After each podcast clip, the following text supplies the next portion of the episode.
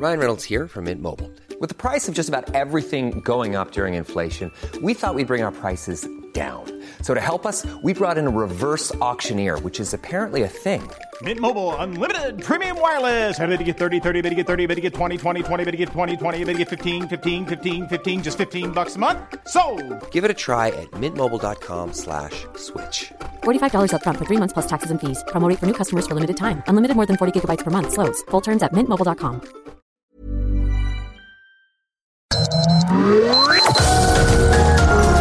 Heraldo Media Group presenta Sergio Sarmiento y Lupita Juárez. Información veraz y oportuna con un toque personal y humano. Por El Heraldo Radio, donde la H suena y ahora también se escucha.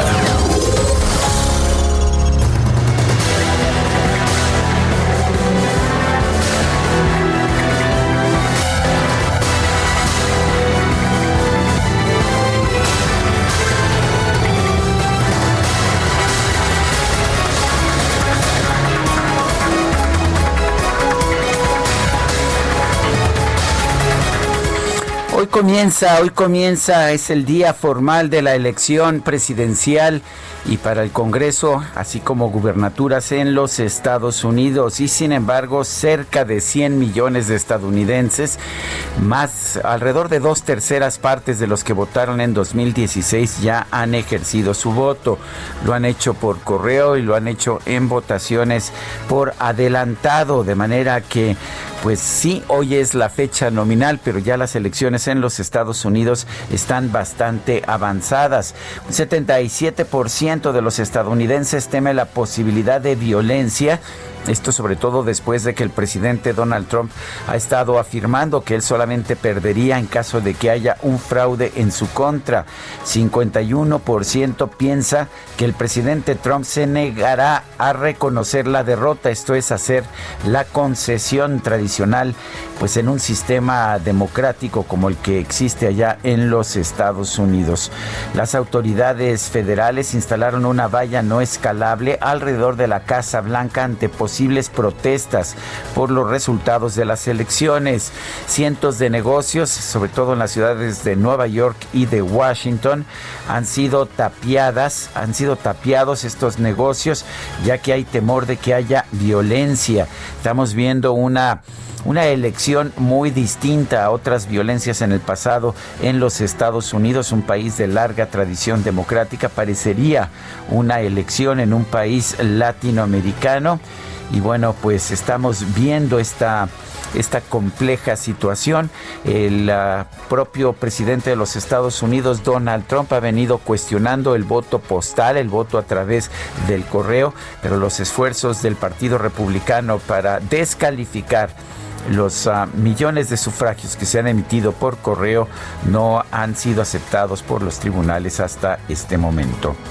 Son las 7 de la mañana con dos minutos. Hoy es martes 3 de noviembre del 2020, el primer martes de noviembre, que es la fecha en que usualmente se realizan las elecciones en los Estados Unidos. Yo soy Sergio Sarmiento y quiero dar a usted la más cordial bienvenida a El Heraldo Radio. Lo invito a quedarse con nosotros.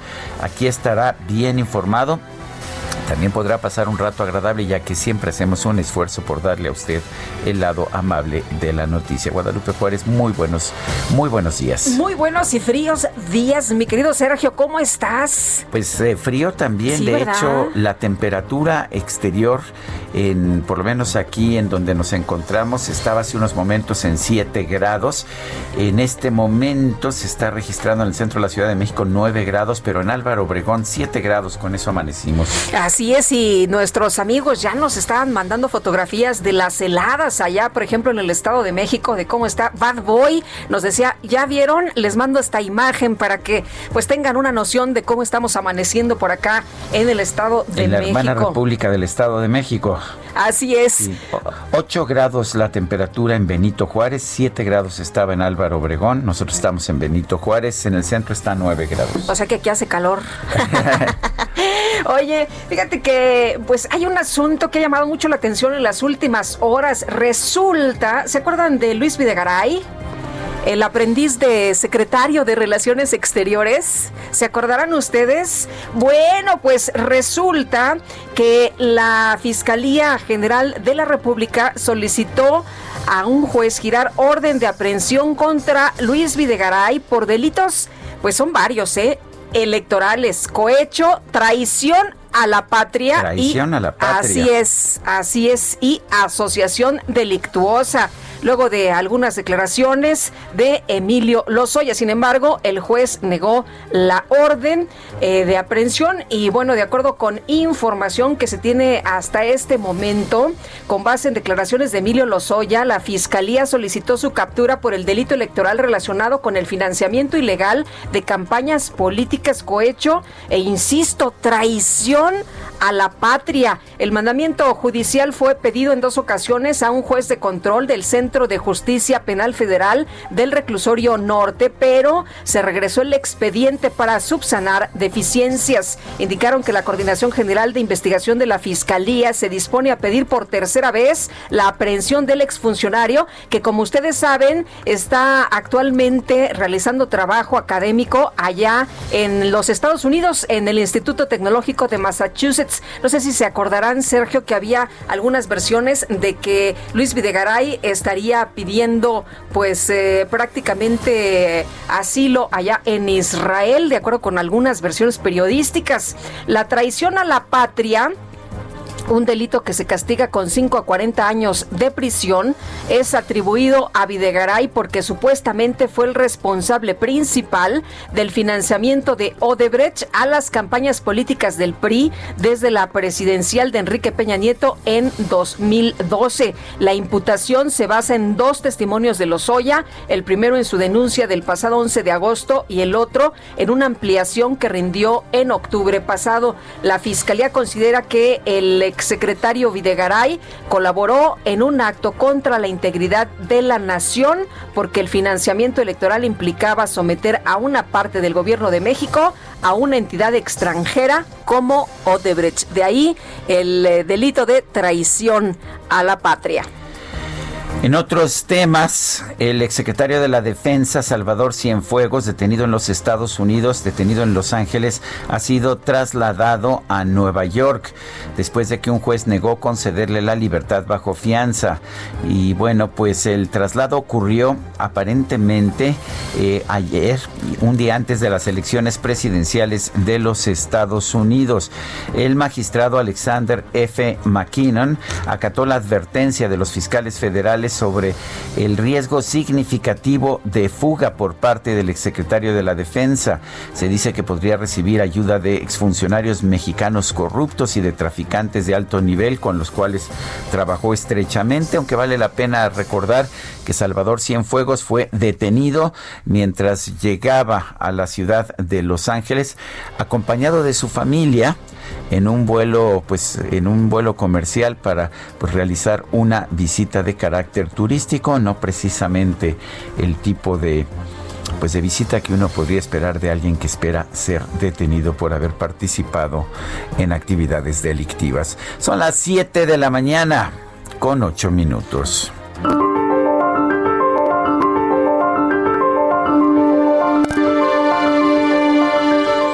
Democracia es la sospecha recurrente de que más de la mitad de la gente tiene razón más de la mitad del tiempo.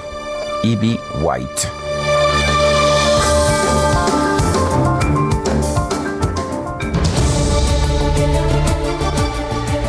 Y la pregunta, la pregunta del día, ayer preguntábamos temprano, ¿Ha muerto alguien cercano a usted de COVID? Nos dijo que sí, 57.6%, que no, 42.4%. Recibimos 11.127 participaciones, esto el día de ayer, Día de los Muertos. Esta mañana hice la siguiente pregunta en mi cuenta personal de Twitter arroba Sergio Sarmiento. ¿Quién cree que gane la elección de Estados Unidos? Trump nos dice 15.2%, Biden 74.6%, no sabemos 10.2%. En 40 minutos, 2.642 votos está nutrida la participación. las destacadas del Heraldo de México. Y ya está con nosotros Itzel González con la información importante esta fría mañana. Itzel, ¿cómo estás? Lupita, Sergio, amigos, muy buenos días. Excelente martes 3 de noviembre. Yo ya, ya había avisado en mi casa que me fueran bajando el arbolito de Navidad. Ya ¿Ah, bajó la temperatura. Yo creo que ya hoy recogemos la ofrenda y empezamos con la decoración navideña para animarnos un poquito en esta época de pandemia que vamos a estar ahí en casa. dos meses para Navidad. 51 días exactamente para la Navidad. Traigo el conteo exacto cómo se nos ha ido este año, pero de boleto, ¿verdad? Y yo creo que vamos a llegar a 2021 y vamos a seguir confinados y vamos a seguir guardaditos y se nos va a ir el 2021. Yo yo pronostico que hasta mediados de 2021 va a volver esto poco a poco a la normalidad. Pues la verdad sí, qué preocupación. Ayer Durango se regresó a semáforo, rojo. y volvieron con restricciones, de hecho apertura de comercios y de, no, no, no. de negocios. Inquietante esto. Pues sin Porque además no ha funcionado el confinamiento ni en México ni en ningún lugar del mundo. Han funcionado otras cosas, la tecnología, el uso de pruebas, el aislamiento. Cubrebocas. El cubrebocas. Por cierto, qué bonito cubrebocas nos trajo Guadalupe en la mañana. Qué bonito. Muy este conmemorativo del Día de Muertos. Déjenme, déjenme decirles que nos lo mandó una eh, joven emprendedora de Aguascalientes. Ella tiene su taller de tutús y cosas eh, para las bailarinas y en este momento de contingencia tuvo que reconvertir su taller y está eh, fabricando estos cubrebocas muy bonitos que, que nos hizo Preciosos están. Muy bonitos. Que por cierto, ahí vienen en camino. Lo, estos no nos llegaron a tiempo, nos llegaron apenas hoy. pero los navideños ah, ya vienen los, revolucionarios. Yo creo que los navideños ya para que nos lleguen a tiempo. Ya, de una vez a 51 días para que toda la producción esté preparada y cubierta del COVID-19. Y hay que trabajar. Tenemos que irnos corriendo porque si no la productora nos jala los oídos. Así que, ¿qué les parece si comenzamos con las destacadas?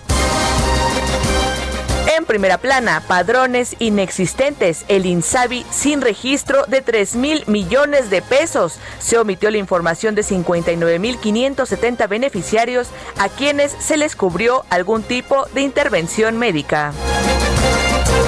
País, Alianza Federalista aplazan la discusión.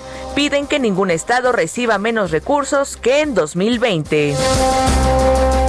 Ciudad de México piden una mano de ganga en Jamaica. Productores y vendedores de cempasúchil pidieron apoyo a los capitalinos para que acudan al mercado de Jamaica a comprar ramos en solamente 10 y 20 pesos o dar una cooperación voluntaria y llevarse todas las que quieran.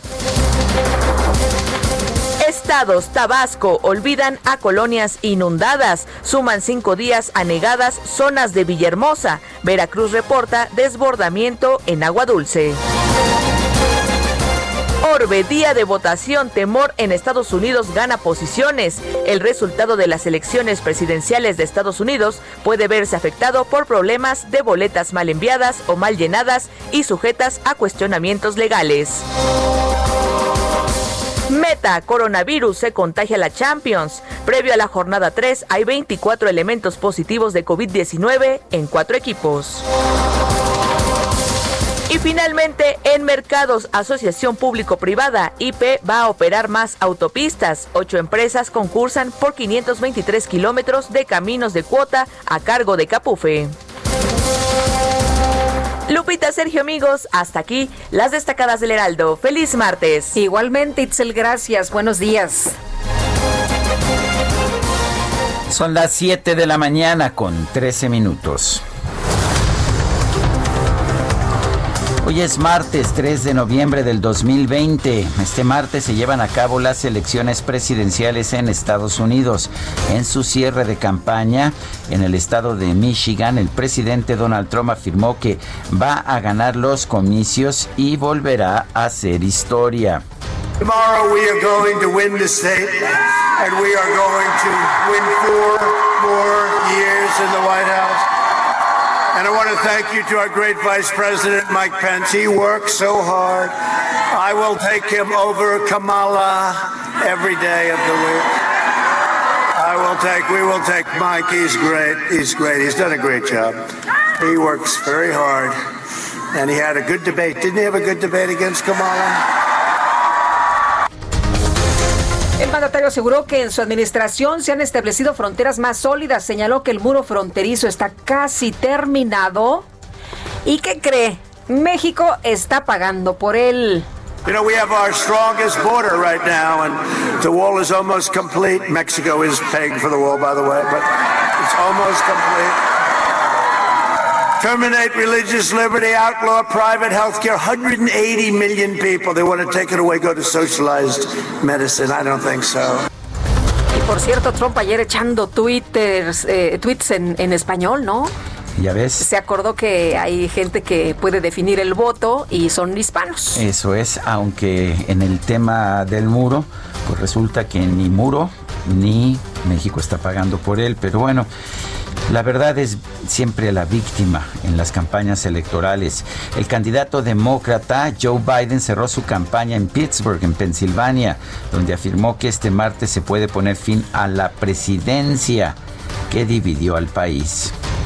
Tomorrow's the beginning of a new day. Tomorrow, we can put an end to a presidency that has left hardworking Americans out in the cold. Tomorrow, we can put an end to a presidency that's divided this nation, fan the flames of hate. Tomorrow, we can put an end to a presidency that has failed to protect this nation. Ladies and gentlemen, millions of Americans have already voted close to 100 million, and millions more will vote tomorrow. And my message to you is simple. The power to change this country is in your hands. Bueno, y autoridades de distintas ciudades de los Estados Unidos reforzaron las medidas de seguridad ante la posibilidad de que se registren brotes de violencia relacionados con los resultados de las elecciones.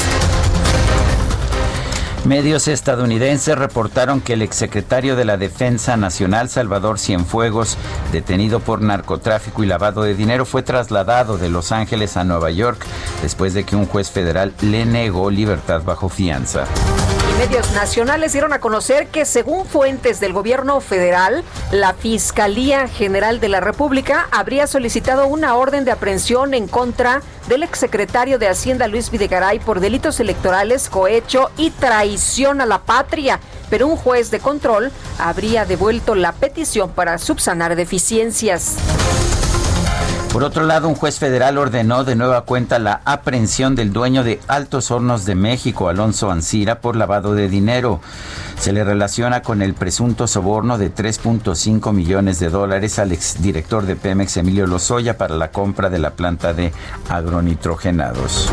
La Fiscalía General de la Ciudad de México informó que recibió la declaración de tres posibles víctimas que denunciaron al bloguero Rata Política y al activista Óscar Onofre Zurita por presuntos delitos sexuales. Sin embargo, ambos fueron puestos en libertad por falta de elementos. Los gobernadores de la Alianza Federalista dieron a conocer una carta dirigida al presidente López Obrador en la que exigen que en 2021 ningún estado reciba menos recursos que en este 2020, esto en términos reales. La Secretaría de Gobernación publicó el Manual de Organización General del Instituto Nacional de Migración con el que detalla los objetivos y funciones de las 32 oficinas de representación del organismo. El diputado federal del Partido Verde, José Ricardo Gallardo, informó que ya se registró como precandidato al gobierno de San Luis Potosí. Sin embargo, aún no va a solicitar licencia al cargo porque la ley electoral no lo obliga. Esta mañana el INEGI informó que en octubre respecto al mes de septiembre los indicadores de confianza empresarial registraron aumentos de 0.8 puntos en el sector de manufacturas, 0.4 en el de comercio y 0.8 en el de la construcción. La Junta de Coordinación Política de la Cámara de Diputados acordó enlistar en el orden del día de la sesión del jueves la discusión de la Ley de Ingresos, la Miscelánea Fiscal y la Ley Federal de Derechos 2021 con los cambios aprobados por el Senado. El presidente de la Junta de Coordinación Política del Senado, Ricardo Monreal, informó que envió a los distintos coordinadores parlamentarios una propuesta de acuerdo para realizar sesiones de manera digital durante la emergencia sanitaria. El acuerdo es un primer borrador, es un primer proyecto, es una primer propuesta que tiene por objeto central establecer mecanismos para programar y convocar a la realización de sesiones plenarias de carácter excepcional bajo las modalidades de presencial o a distancia por la vía telemática, así como reuniones de la mesa directiva y de comisiones. El Instituto Mexicano del Seguro Social informó que ya puso en marcha un programa para restablecer la función pulmonar y reducir la fatiga y la dificultad respiratoria entre los pacientes que superaron el COVID-19 pero presentan secuelas. La Secretaría de Salud Federal reveló que en México ya suman 933.155 contagios de coronavirus, así como 92.100 decesos. La gobernadora de Sonora, Claudia Pavlovich, informó que se le diagnosticó COVID-19. Su estado de salud, sin embargo, es estable y solo tiene síntomas leves.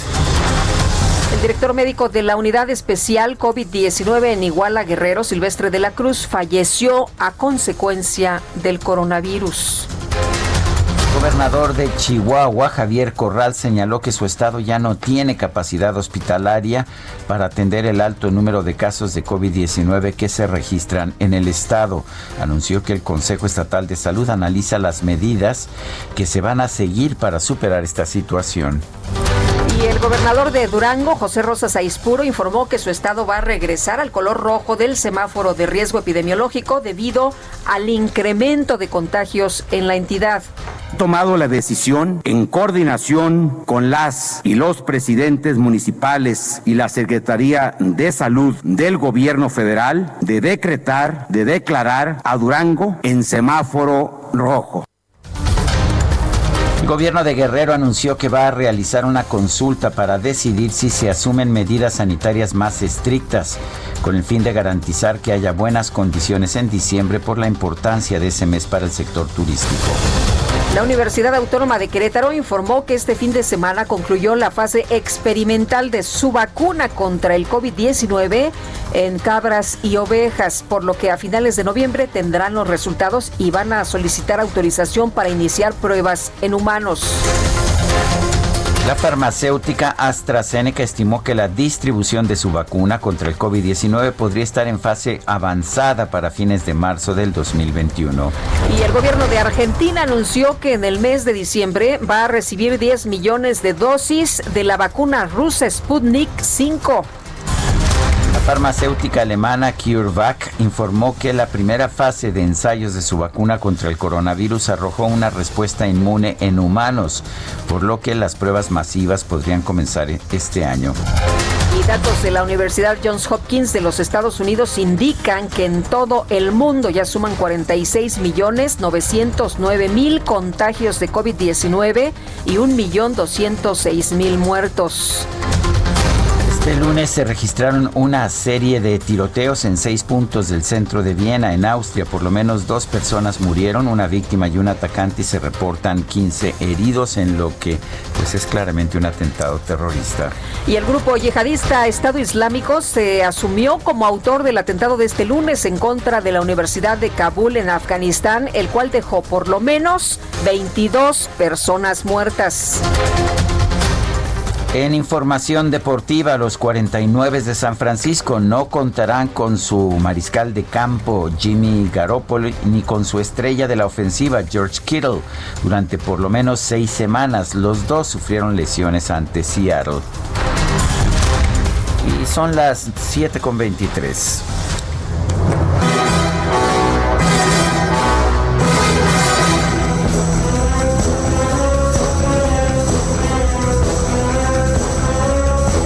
supongo, Guadalupe, que no reconoces esta música.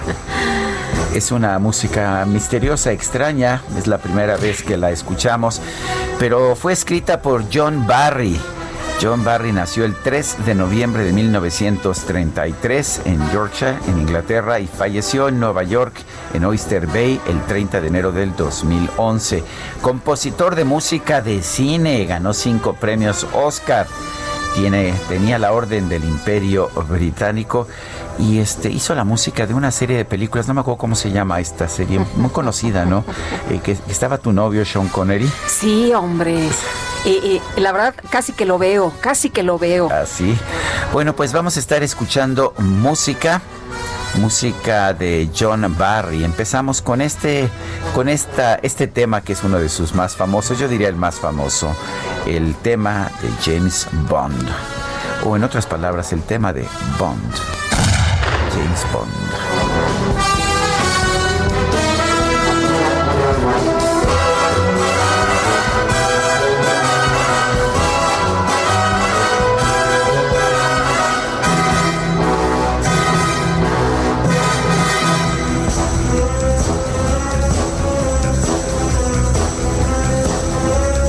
Dice nuestra producción que esto es de la película Doctor No con la Filarmónica de Praga.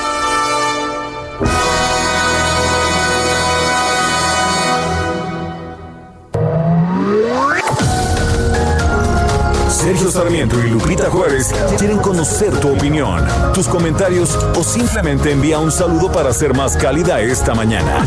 Envía tus mensajes al WhatsApp 5520 109647.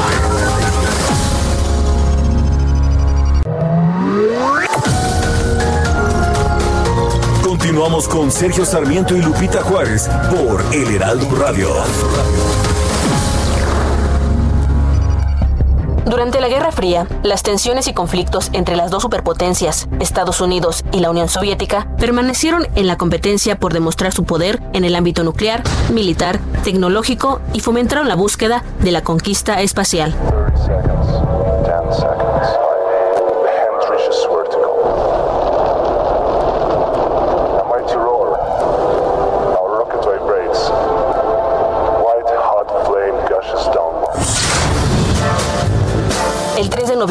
De 1957, durante el gobierno del líder soviético Nikita Khrushchev, se puso en marcha el proyecto de lanzamiento del satélite Sputnik 2, con la única tripulante viviente mandada al espacio, una perra de nombre Laika, que se convertiría en el primer ser vivo en viajar al espacio. El 11 de abril de 2008 fue inaugurado un monumento en honor a Laika en la ciudad de Moscú, colocado en un centro comercial cerca del Instituto de Medicina Militar, donde años atrás ocurrieron los experimentos científicos con la participación de la célebre perra. Este año, la vacuna rusa contra el coronavirus fue nombrada Sputnik 5, después de que el gobierno de ese país declarara su intención de adelantarse a Estados Unidos en el lanzamiento de la inmunización, tal como sucedió en el año 1957, cuando la Unión Soviética lanzó al espacio el primer satélite artificial.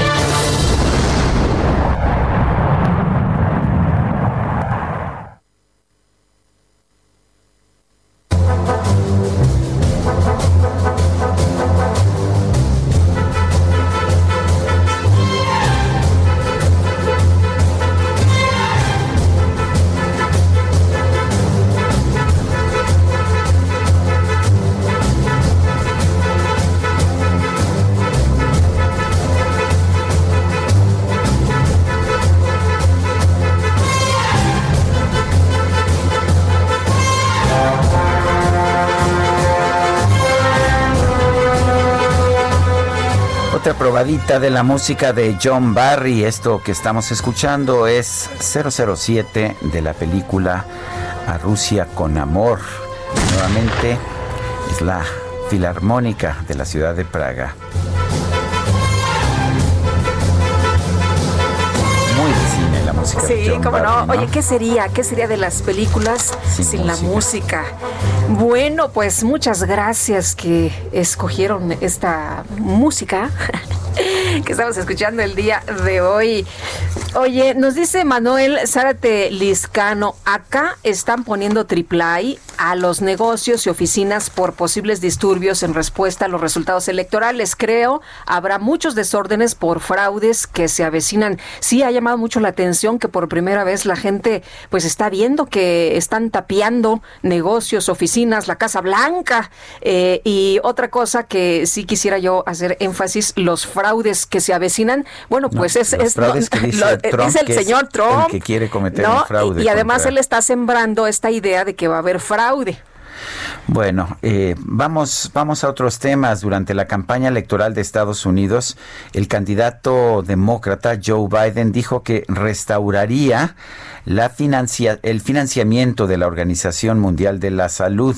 Cristian Morales Furman es representante en México de la Organización Mundial de la Salud, la OMS, y la Organización Panamericana de la Salud, la OPS. Eh, Cristian Morales eh, Furiman, gracias por, por tomar nuestra llamada. Muy buenos días. Cristian, cuéntenos en primer lugar qué tan importante es el es la financiación estadounidense para la Organización Mundial de la Salud o para la Organización Panamericana. Eh, mira, eh, en realidad para la Organización Mundial de la Salud representa alrededor de 20-25% del presupuesto anual y para la Organización Panamericana de la Salud mucho más, es alrededor del 60%. Hay que decir que los Estados Unidos ha indicado su intención de retirarse de la Organización Mundial de la Salud, pero no así de la Organización Panamericana de la Salud. Eh, Kristen, ¿qué tan importante es que Joe Biden eh, gane las elecciones en los Estados Unidos para la Organización Mundial de la Salud o da igual si gana Biden o Trump para esta organización? Nosotros estamos seguros que eventualmente vamos a poder trabajar con cualquiera que sea el candidato ganador en las elecciones de Estados Unidos. ¿Qué tan importante es el trabajo de la Organización Mundial de la Salud o de la OPS? Bueno, el trabajo que hacemos nosotros desde OPS y OMS eh, lo entendemos como uno de los aportes más importantes, en este caso para la lucha contra la COVID-19, pero también para muchas enfermedades. La OPS existe desde el año 1902, es decir, hace 102 años, y ha estado siempre al lado de los países de la región de las Américas, eh, apoyándolos frente a los diferentes desafíos de salud que nos ha tocado vivir, incluyendo, por supuesto, las epidemias, pero también problemas de salud crónico, crónicos, como son los que nos afectan ahora eh, y desde hace ya varios años aquí en México, y que son la principal causa de mortalidad de los mexicanos y las mexicanas, los, las crónicas degenerativas, la hipertensión, diabetes, cáncer, enfermedades cardiovasculares, etcétera, así como el dengue y algunas transmisibles que a las cuales lamentablemente se, se sumó ahora la COVID-19. Si no se reanuda el apoyo económico de Estados Unidos a esta organización, eh, ¿cuál será el impacto? Eh, nuevamente, yo creo que en el caso de la OMS eh, hay otros países que van a poder suplir eventualmente eh, el retiro de, Estados Unidos. Eh, esperamos que no se concrete, no se ha concretado, concretado todos los pasos todavía, pero si llegara a suceder hay suficientemente países en la OMS que pudieran compensar el retiro que sería muy lamentable de Estados Unidos. En el caso de OPS, insisto, Estados Unidos ha reiterado su intención de mantenerse en la organización. El, que ha habido cuestionamientos y algunos de ellos del presidente Donald Trump de los Estados Unidos acerca de la reacción de la OMS a esta pandemia del COVID-19. ¿Qué nos puede decir? ¿Fue una reacción tardada? ¿Buscaron proteger a un gobierno como el de China? Eh, ¿Cuál fue la situación? No, la verdad que ustedes pueden verificar lo, lo, lo que se hizo desde el inicio del año 2020, el día 2 de enero ya alertamos de lo que estaba sucediendo en China y rápidamente se organizó una misión de terreno que fue a verificar lo que estaba sucediendo, por cierto, acompañada de, varias otras organizaciones. Y eh, eventualmente en la medida que se vio y se entendió lo que estaba pasando, se fueron sucediendo las diferentes etapas que llevaron primero a la declaración de emergencia de nivel 3, que es el nivel más alto de alerta del sistema que enmarca el Reglamento Sanitario Internacional, que es un acuerdo obligatorio para los países, justamente para poder prevenir eh, y, entender mejor cuando suceden brotes eh, epidémicos como el que estamos viendo con el SARS-CoV-2.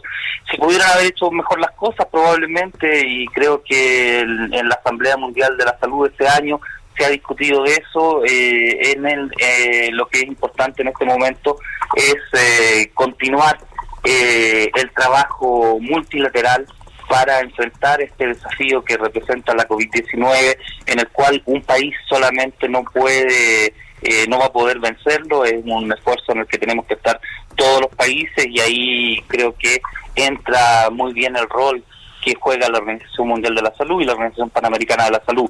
Eventualmente va a haber tiempo para hacer balances y para estudiar mejor eh, lo que sucedió y poder sacar lecciones y por supuesto también asumir autocrítica sobre cómo se hicieron las cosas. Pero hoy día estamos todavía enfrentados a, esta amenaza. Eh, van más de un millón de, de fallecimientos en la región de las Américas. Eh, eh, tenemos más del 53% de los fallecimientos mundiales, se siguen sumando todos los días nuevos fallecimientos, nuevos casos graves. Y eh, es eso lo que tiene que llamar nuestra atención, es ahí donde nos tenemos que concentrar en la respuesta a lo que está sucediendo hoy día. Eh, Cristian, ¿por qué creen ustedes que algunos gobiernos no tomaron esta información que ustedes se dieron con la seriedad que se requería desde un principio y muchos de ellos ni siquiera siguen tomando en cuenta, por ejemplo, el uso del cubrebocas? Bueno, fíjate que al, contrario, yo creo que la mayor parte de los gobiernos de los países del mundo han asumido la, la mayoría de las recomendaciones que nosotros damos. Eh, nuestras recomendaciones no tienen carácter obligatorio, están basadas en ciencia, están basadas en lo que sabemos y sabemos también que estamos enfrentando un virus nuevo y por lo tanto que no conocemos y de esa manera han ido evolucionando las diferentes informaciones basadas en datos científicos que tenemos. En el caso particular que tú mencionas, el cubreboca, creo que es importante reiterar que el cubreboca por sí mismo no sirve, el cubreboca lo que tiene que eh, tiene que presentarse en el marco de varias otras estrategias que incluyen el distanciamiento físico cuando esto sea posible y cuando no, justamente usar el cubreboca, sabiendo que el cubreboca no nos protege a nosotros, no protege a quien usa el cubreboca, sino que protege a los demás. Hay que usarlo en espacio cerrado, ojalá un cubreboca con tres capas de tela y sin lugar a duda hay que seguir lavándose las manos con agua y con jabón, que es mucho más efectivo que el gel alcoholizado y cuando no haya agua y jabón gel alcoholizado. Cuando vemos el cubreboca dentro de ese conjunto de medidas, por supuesto que es una, una herramienta más que hay que utilizar y eh, aquí en la región de las Américas eh, la mayor parte de los gobiernos están recomendando el uso de cubrebocas en estas circunstancias, en espacios cerrados, cuando no se puede mantener la sana distancia. Cristian Morales Furiman, representante en México de la Organización Mundial de la Salud y de la Organización Panamericana de la Salud. Gracias por esta conversación. No, gracias a ustedes por la oportunidad y a las órdenes para cuando lo necesiten nuevamente. Muchas gracias. Hasta luego, Cristian. Oye, Sergio, no sé, cuando hablo del cubrebocas y pienso en Estados Unidos y pienso en el presidente, me viene esta imagen del presidente llegando después de haber estado unos días en el hospital por COVID y quitándose inmediatamente el cubrebocas. Como una forma de desafío de que yo no quiero, eh, yo no quiero tener esto. Son las 7 de la mañana con 41 minutos y bueno, ya han empezado las elecciones presidenciales allá en los Estados Unidos. La fecha formal es el 3 de noviembre, este martes 3 de noviembre. Están dos horas adelante, ya llevan un buen rato que empezaron las elecciones o los comicios en la costa este de los Estados Unidos, aunque vale la pena señalar que estas elecciones son diferentes y millones, casi 100 millones de estadounidenses han votado ya con antelación. Tenemos en la línea telefónica a Jorge Ramos, él es periodista de Univisión, uno de los periodistas mm, de los periodistas mexicanos y de habla hispana más distinguidos, no solamente en la Unión Americana, sino en todo el mundo. Jorge Ramos, ¿cómo estás? Buenos días, gracias por tomar nuestra llamada. Al contrario, buenos días. Creo que siempre hablamos en momentos importantes y este es uno. ¿eh? Hoy, es. es muy importante. Hoy se, define, hoy se define qué tipo de país es este. Explícanos por qué, por qué es tan importante. Hoy se define qué tipo de país es este. Cuéntanos por qué. Bueno, o sea, aquí queremos ver si es Estados Unidos de Trump, básicamente, si este es un país que está a gusto, tranquilo y reafirma el que tengan un presidente racista y un presidente sexista y un presidente que ha mentido más de 20 mil veces según el conteo del Washington Post. Eso es, eso, Sergio, y ese es el, tema central. Eh, no es normal el comportamiento de Donald Trump. Eso no es normal, no podemos aceptarlo, no podemos normalizarlo. Y entonces uno diría, bueno, ok, Donald Trump es la excepción y estamos hablando de una persona, pero no. En las pasadas elecciones presidenciales del 2016, 62 millones de estadounidenses votaron por él. Y basado en lo que hemos visto en sus rallies y en sus eh, cierres de campaña, hay millones de personas más que están dispuestos a votar por él. Al final de cuentas, hay que hay que ver exactamente si eso es lo que quieren la mayor parte de los estadounidenses o si por el contrario Donald Trump fue un paréntesis, uno de los peores que ha tenido Estados Unidos, uno de los presidentes más racistas que ha existido, más antiinmigrantes que ha existido, y si eso eso va a terminar hoy o si por el contrario eh, lo que estamos viendo con Donald Trump es algo mucho más profundo y muchísimo más peligroso.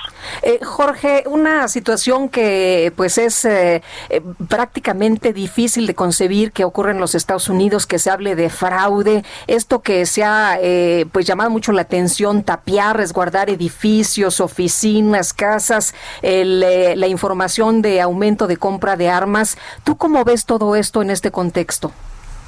Es, es nuevo, o sea, si, si de pronto estuviéramos conversando los tres, y quitáramos la palabra Estados Unidos, podríamos poner eh, cualquier país de América Latina, ¿no? Y decir, estamos cubriendo hoy las elecciones en tal país y esto es lo que está ocurriendo y nos parecería eh, extremo, peligroso, pero, pero con precedentes. En los Estados Unidos esto no tiene precedentes. Que la gente espere violencia el día de la elección, yo no recuerdo, llevo más de 30 años viviendo aquí, y lo que ocurre es que estamos realmente en un país sumamente dividido totalmente dividido. Hoy es un choque, hoy son dos Estados Unidos enfrentándose. Por una parte, los que los que se resisten a que Estados Unidos deje de ser un país blanco, quieren un país blanco, quieren un país eh, para ellos, un país que no les gusta cómo se está transformando, y otros que aceptan un país multiétnico, multicultural, que se dan cuenta que en el 2044, por ejemplo, todos seremos minorías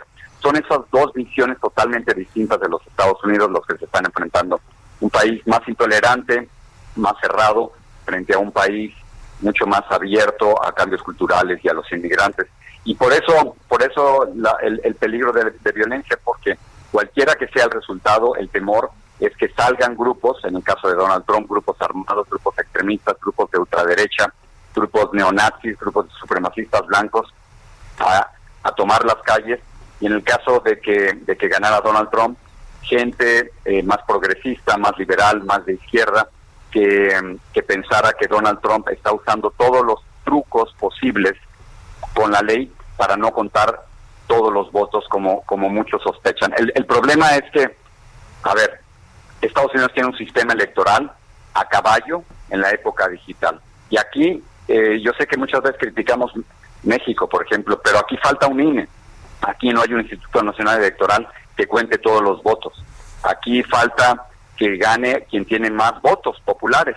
Y eso no ocurrió en las pasadas elecciones cuando Hillary Clinton obtuvo 65 millones de votos frente a los 62 de Donald Trump. Así que hay muchas cosas que en América Latina hacemos mejor que los Estados Unidos y el conteo de votos y organizar las elecciones eh, es en muchos casos una de ellas. Si vemos las encuestas, eh, Joe Biden tiene unos 10 puntos de ventaja, eh, pero también estamos viendo que millones de estadounidenses han acudido a las urnas antes incluso del día de la elección. Todo parece indicar que va a haber una mayor participación que en el 2016.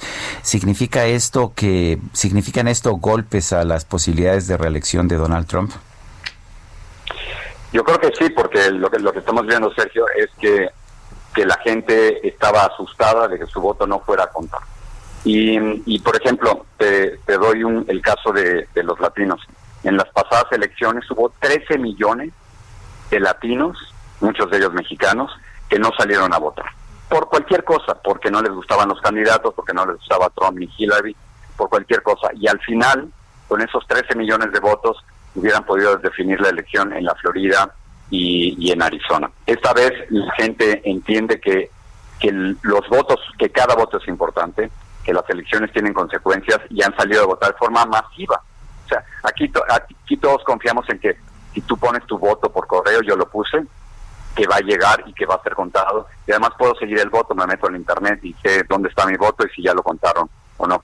Y hablando de las encuestas, Sergio, yo, yo solo quisiera poner eh, esta advertencia. El, 26 de octubre del 2016, la agencia AP, que es una de las agencias más de mayor reputación periodística que hay, sacó una encuesta con Hillary Clinton con 14 puntos de ventaja sobre, sobre Donald Trump y Hillary perdió la elección. Así que eh, esta vez, a pesar de lo que, de lo que dices, eh, yo sé que Biden va adelante de 8 a 10 puntos de ventaja en los promedios de las encuestas.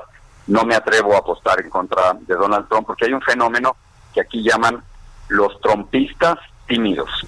Gente que no se atreve ni a decirle a los encuestadores ni a los periodistas por quién va a votar, que no se atreve a defender a un racista y a un sexista y un machista y un misógino en su casa, pero que a la hora de votar sí lo hace. Entonces, estos trompistas de closet, ese es el principal problema para las encuestas. Eh, Jorge, están eh, ya han abierto los primeros centros de votación. ¿Cómo ves tú la, actividad? el COVID ha mantenido a la gente en sus casas. Eh, ya muchos se han votado, como lo mencionabas, por correo. ¿Cómo ves tú la actividad en los centros de votación? ¿Cómo se reporta hasta este momento? Sí, yo yo, yo creía que la mayor parte de la gente iba a votar correo por el por el COVID, pero hay hay filas gigantescas en todos lados, así que yo, yo te diría que el, coronavirus no ha sido un factor determinante en estos momentos para evitar grandes, grandes filas, que ya las estoy viendo al igual que ustedes en, en, varias ciudades de los Estados Unidos. Así que ese, ese no es un factor, yo creo, el día de la elección, pero yo sí creo que, que si hablamos mañana y pierde Donald Trump, si me preguntaran qué hizo que perdiera Donald Trump, la, respuesta, la primera respuesta sería, bueno, primero eh, primero Donald Trump hizo que perdiera Donald Trump. No estamos frente a un ególatra, un nacionalista nostálgico, un hombre que solo piensa en sí mismo. Pero, pero la principal razón por la que pierde Donald Trump o perdería Donald Trump estas elecciones es la pandemia.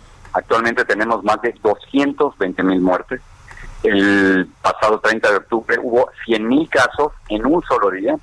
Hay más de 9 millones de contagiados. Ha sido terrible la manera en que lo ha manejado Donald Trump prácticamente no sale con máscara en ningún lado. Estos es, ha sido eh, muy irresponsable al manejar eh, y promover que vayan gente a estos eventos de campaña que son de súper contagio. Entonces, eh, creo que los estadounidenses, muchos le perdonaban muchas cosas a Donald Trump, pero los muertos no se los pueden perdonar y los muertos no se pueden ocultar. Jorge Ramos, periodista de Univisión, gracias por tomar nuestra llamada. Estaremos al pendiente. Gracias, que les vaya bien. Gracias. Igualmente, Jorge Ramos, periodista Sergio, que fue eh, no una vez, sino varias, atacado por el presidente Donald Trump, e incluso lo sacó de algunas de sus conferencias. Efectivamente, también este fue cuestionado por Andrés Manuel López Obrador, el presidente de México. También. Bueno, son las 7 con 51 minutos. Eh, una, una, de las, una de las personas en las boletas de electorales de este 3 de noviembre es Kamala Harris, la candidata del Partido Democrático para vicepresidenta de los Estados Unidos. Itzel González nos, nos cuenta de quién se trata.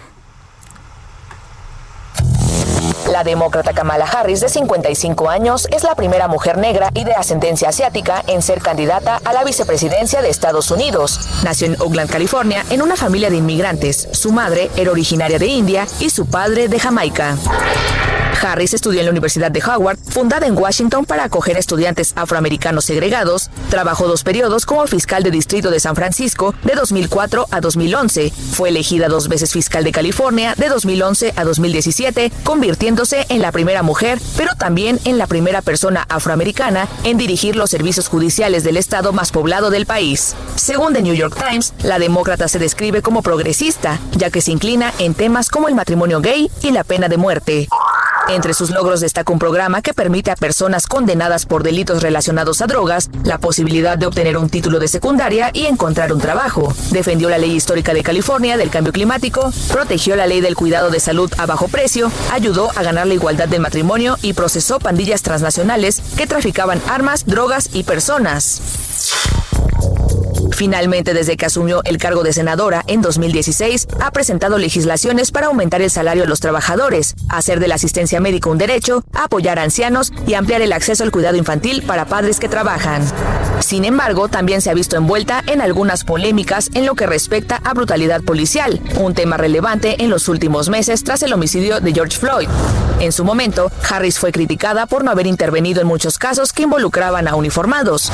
A pesar de las críticas, Harris ha logrado hacer historia.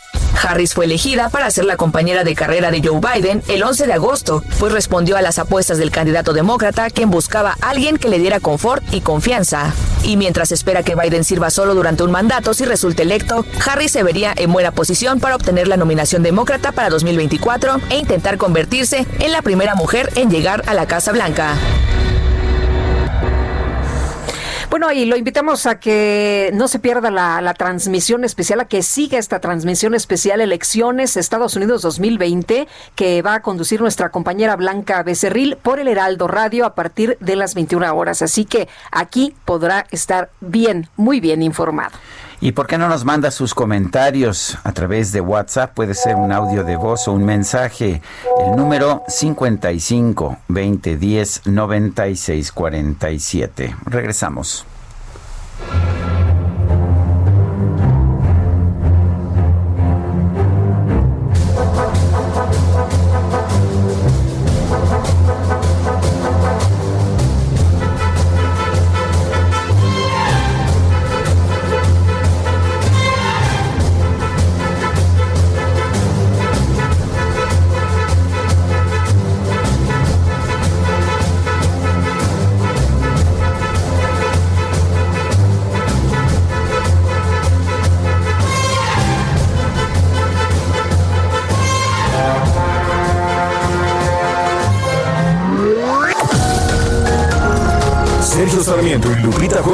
Quieren conocer tu opinión, tus comentarios o simplemente envía un saludo para ser más cálida esta mañana.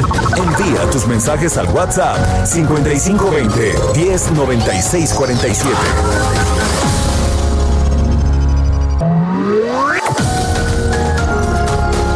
Continuamos con Sergio Sarmiento y Lupita Juárez por El Radio.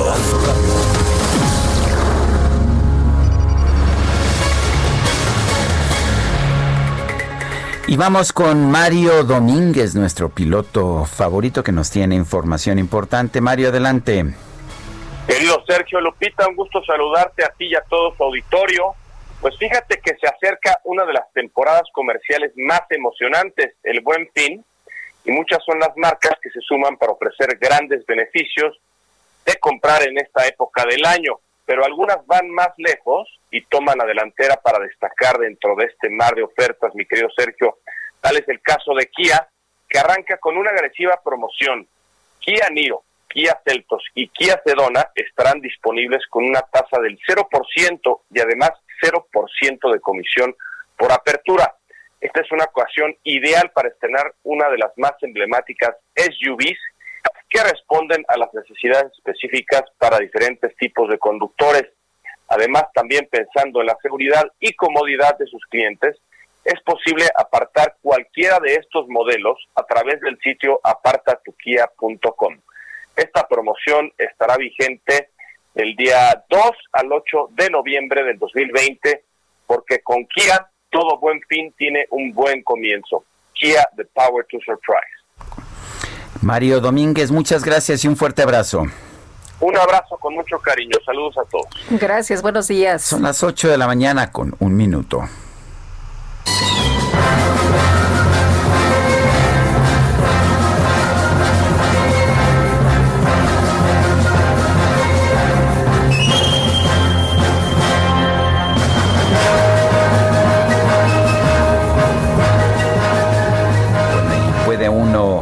Imaginarse de inmediato la acción, esta pelea en el, ah, esta pelea en el disco volante y uno puede imaginar al agente 007, a James Bond, personificado, protagonizado por Sean Connery, pues peleando allá en Operación Trueno, la película Operation Thunderbolt.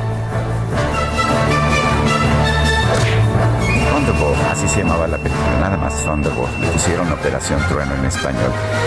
Y bueno, te podrás imaginar a Sean Connery. Sí, cómo no, cómo no. Estamos escuchando a John Barry, este compositor de mucha de la música de James Bond.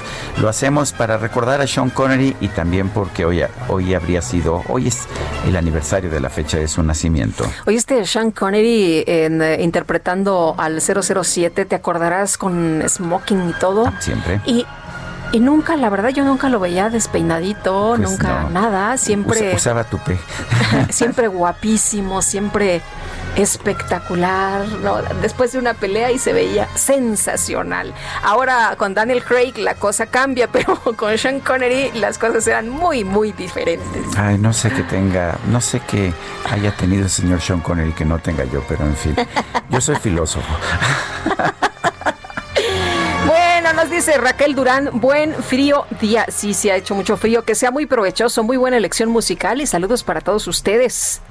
Dice otra persona, Lupita y Sergio, deseándoles una excelente semana y esperando que esta semana sea mejor en la economía de todos los mexicanos y que la gente se ponga las pilas con el cubrebocas. Lore. Pues sí, Lore, tienes razón. Y buenos días, Sergio Lupita. Me preocupa mucho la pandemia y creo que México debe de poner medidas más estrictas en movilidad. Sé que ustedes están en contra de esta medida, pero los paisanos no entendemos de otra manera. Un fuerte abrazo y cuídense del frío, Francisco 1955.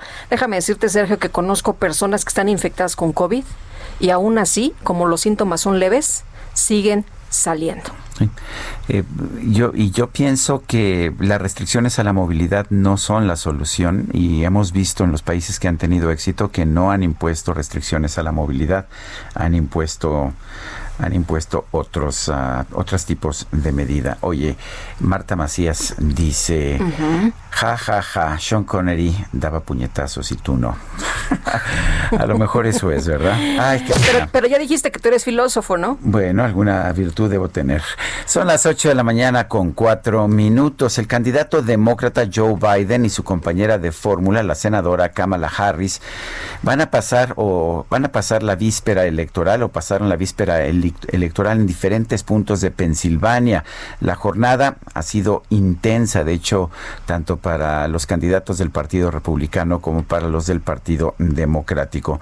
Vamos a conversar con Grisha Reither, espero haberlo pronunciado correctamente, y es representante del Partido Democrático de los Estados Unidos en México. Ah, Grisha Reither, espero haber pronunciado bien el nombre. Buenos, buenos días. Muy buenos días, Sergio Lupito, un gusto estar con ustedes. Es Grisha Retter, pero realmente bueno, Grisha te imaginarás las variaciones que he escuchado. Es, me imagino que sí. A ver, cuéntanos. eh, las encuestas le dan la ventaja a la pareja, a la pareja Biden eh, Harris. Sin embargo, pues ya las encuestas le, le daban la ventaja también a Donald Trump en el 2016. ¿Con qué con qué confianza tenemos que ver estas encuestas? Sí, de hecho, de hecho las, encuestas hace cuatro años se las daban a Hillary Clinton eh, y como bien comentan por ahí, a veces incluso en doble dígito. Pero pues aprendimos nuestra lección y la realidad es que las encuestas rara vez reflejan la intención de voto de los republicanos, eh, ya sea porque desconfían en los medios en general, pues esa es la actitud del presidente Trump, o a veces incluso por un poquito de vergüenza decir en público que van a votar por los republicanos. Eh, la realidad es que es un poquito diferente en esta en esta elección porque eh, la- las, la- las encuestas dan ventaja no solamente en el voto popular, sino también en los estados bisagra. Y como sabemos, esta elección la, definen prácticamente los indecisos y en seis estados bisagra en particular, Arizona, Florida, Carolina del Norte, Wisconsin, Pennsylvania y Michigan. Y son esos los que estaremos viendo en esta elección y en donde los conteos de las boletas, sobre todo aquellas que se mandaron por correo, pues pueden tomar incluso días para saber realmente cuál fue el resultado final. Eh, Grisha, ¿cómo ves el ambiente esta mañana? ¿Cómo ves la jornada? ¿Cómo ves a la gente saliendo a, a las calles? ¿Sí está muy eh, eh, entusiasmada para ir a depositar su voto? Yo no, yo no usaría la palabra entusiasmados, sin duda sí con mucha energía y con pues, mucha necesidad de cambiar el régimen que tenemos actualmente en Estados Unidos, pero más allá de eso realmente creo que salen con un poquito de miedo. Lo puedes ver incluso en Washington DC, incluso en San Antonio, en ciudades en Texas, que es un, eh, pues, eh, pues a fin de cuentas es un estado republicano, históricamente lo ha sido, y sin embargo ves el miedo porque están cerrando los negocios con, con madera, tapando las puertas y las ventanas por miedo a que posiblemente incluso pudiera haber un poco o mucha violencia en las calles y ser esta la primera transición presidencial en la historia americana que no sea pacífica. Entonces, más allá de, de entusiasmo, yo diría que muy cautelosos, con mucho miedo de qué va a pasar, porque si un lado o el otro anticipadamente declara el éxito, pues podría sin duda llegar a enfrentamientos y, confrontaciones en las calles. Bueno, de hecho sabemos que el presidente Donald Trump eh, se está preparando para anunciar que ganó desde antes y que tiene programada una fiesta hoy en la Casa Blanca eh, y es una fiesta de celebración de victoria. ¿Qué opinan?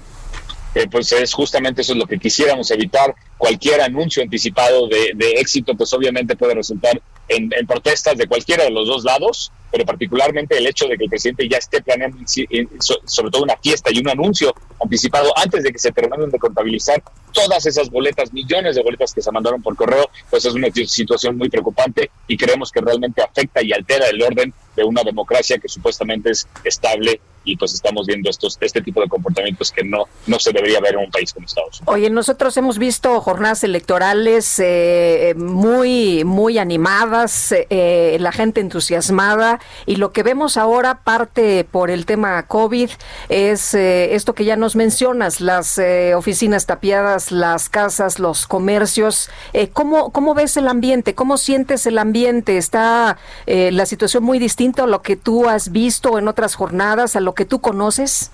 Sí, muy, muy diferente. Antes las elecciones eran una celebración de la democracia, eh, salíamos todos juntos, incluso de partidos opuestos que no estaban tan polarizados como están hoy en día, eh, y ahora no es una celebración, ahora realmente es una, prácticamente es una guerra, eh, son enfrentamientos, es miedo, es qué va a pasar con, pues, con el orden mundial hasta cierto punto si tenemos cuatro años más de Trump, es el liderazgo que ha estado dejando un vacío en el mundo de Estados Unidos, que están llenando otros países como Rusia y China. ¿Qué va a pasar con energías renovables? Eh, eh, ¿Cuándo estamos en el punto de no retorno? En la pandemia como tal, que ya eh, pues la, la la falta de, control de esto de, parte del presidente Trump, que ha resultado en más de 225 mil muertos, en más del 25% de los muertos a nivel mundial, con solo 4% de la población.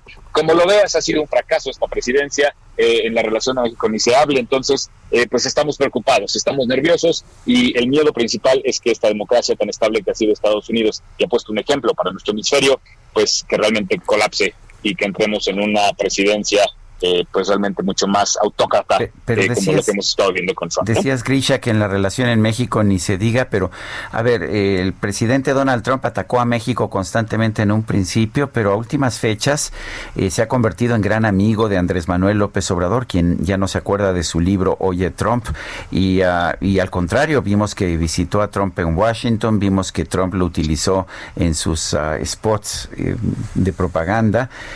no estamos viendo más bien una situación en la que inusitadamente el gobierno de México ha estado apoyando a Donald Trump? Mira, puede ser, realmente ni siquiera prefiero opinar en lo que ha estado haciendo el gobierno de México en cuanto a eso se refiere, pero yo creo que es difícil llamarlos amigos eh, cuando el presidente de Estados Unidos utiliza amenazas de aranceles para obligar a México a usar sus fuerzas de seguridad y mandarlas a la frontera sur, cuando esa misma amenaza se utiliza eh, eh, pues para, eh, para de alguna manera forzar a un gobierno a que haga algo que no quiere, el que haya llamado a muchos de nuestros migrantes, delincuentes, violadores, narcotraficantes, y, e incluso lo que está haciendo hoy en día Trump, que es expulsando a migrantes centroamericanos y en vez de mandarlos de vuelta a su país, los está mandando a México. Entonces yo creo que todas esas son situaciones, el solo hecho incluso de forzar a México eh, forzar la mano de México en renegociar un tratado de libre comercio con amenazas de aranceles. Todos esos son puntos que un país amigo no le hace a otro país amigo, hermano o vecino. Entonces, el decir que son amigos yo creo que es un poquito forzado. Eh, Grich, a pesar de lo que nos dices, de que la gente tiene eh, temor, eh, lo que se está reportando es unas filas larguísimas, impresionantes en distintos puntos de votación. Es correcto. Y ahora en la votación en persona, donde vamos a ver realmente el voto republicano, eh, ellos, como bien sabemos, pues no tienen el miedo que tenemos los demócratas de la pandemia, porque pues creemos en ciencia, creemos en lo que dicen los expertos, y los republicanos pues van un poquito en contra, en contra de esa filosofía. Entonces, eh, eh, es natural que ellos hayan esperado en gran número en, en votar eh, pues en persona y es donde vamos a ver realmente este cambio en cuanto a los porcentajes de votación que quizás no vimos en, las votaciones tempranas. Por cierto que veo estas filas y muchas personas no tienen cubrebocas. Es correcto, a eso me refiero justamente que son los republicanos. Ves a una persona en la calle sin cubrebocas, lo más probable es que sean republicanos. Qué curioso, ¿no? Que se haya convertido esto en un símbolo de, de expresión política. Pues para ellos es un símbolo de, expresión de, de, libertad, ¿no? ellos aprecian la libertad de poder ignorar la ciencia, de poder eh, andar en las calles con sus AK-47, pues así es como ellos gustan de celebrar su libertad y lamentablemente pues resulta en, en muchos manos. Grisha Retter, representante del Partido Democrático de los Estados Unidos en México, gracias por hablar con nosotros. Un gusto para mí, Lupita y Sergio, que estén muy bien y excelente. Igualmente, muchas gracias. Enormes, las, enormes las, las colas, ¿verdad? Las sí, no, no, impresionante, Sergio, lo que nos ha llegado. Hemos visto estas eh, filas que son, la verdad, no tienen final. Es lo que, lo que hemos estado viendo. Ves dónde empiezan y, vas eh, recorriendo la fila y, no, no ves eh, dónde, dónde termina. mucha gente, por cierto, no trae cubrebocas y los hemos estado viendo, muchos de ellos jóvenes. Y bueno, pues eh, en, lo que he estado revisando, porque me fui como eh, parte por parte, no tienen cubrebocas. Son las 8 con 13. El pronóstico. Jesús Carachure, ¿cómo te va? Qué gusto saludarte esta mañana. Buenos días. Hola Lupita, hola Sergio, ¿qué tal? Buenos días, buenos días al auditorio que nos escucha. Eh, pues mira, este día y pues eh, lo que resta de la semana se mantendrán las condiciones como pues como estuvo el fin de semana pasado. Eh, prevalecerá cielo despejado y sin lluvia en gran parte del territorio nacional, incluyendo aquí la capital de la República. Eh, estará ambiente frío, obviamente por las mañanas todavía y por la noche, como ya se dejó sentir pues desde el pasado sábado eh, aquí en la Ciudad de México y gran parte de México. Eh, temperaturas bajas, eh, como comentaba ahorita por la mañana y por la noche, y solamente eh, los estados donde tendrán eh, alguna condición considerable para, para este día será el sureste del territorio nacional, por los efectos del Frente Frío número 11, que se localiza, se localiza en el Mar Caribe y generará precipitaciones en algunos estados intensas del sureste de la República. Lluvias intensas esperamos por hoy en Oaxaca y Chiapas, lluvias muy fuertes en Veracruz, Tabasco y Quintana Roo, y lluvias puntuales fuertes en Puebla, Campeche y Yucatán. Como te comentaba, el resto del territorio nacional no se esperan precipitaciones para este día y pues prácticamente para lo que resta de la semana, ¿no? Lo más importante, eh, pues eh, no solo hoy, sino de aquí hasta el próximo viernes, será estas temperaturas bajas que se presentarán en gran parte de la República Mexicana, sobre todo en zonas altas. Eh, por ejemplo, para para nosotros, para la Ciudad de México, eh, se espera en una temperatura eh, máxima para hoy de 19 a 21 grados centígrados, no estará tan elevada como otros días, y para mañana por la mañana una mínima de 5 a 7 grados. Muy bien, Jesús, muchas gracias, muy buenos días. Igualmente un saludo a todos y que tengan un buen día. Son las 8, las 8 de la mañana con 15 minutos. Vamos a, otros temas. El gobernador de el gobernador de Guerrero, Héctor Astudillo, gobernador por el Partido Revolucionario del institucional del PRI, informó que va a consultar a la población sobre el endurecimiento de las medidas sanitarias ante el aumento de contagios de COVID-19. Astudillo dijo que va a realizar una consulta en los cinco municipios con mayor número de contagios, Acapulco, Chilpancingo, Iguala, Taxco y Cihuatanejo vamos a ser criticados, y eso lo subrayo mucho, por hacer cosas, por hacer acciones en defensa de la salud de los guerrerenses. Y prefiero mil veces la crítica que la imperdonable omisión de no hacer nada. Repito, prefiero mil veces la crítica como gobernador por hacer cosas, aunque levanten crítica, inconformidad, por supuesto, no son tiempos nada cómodos.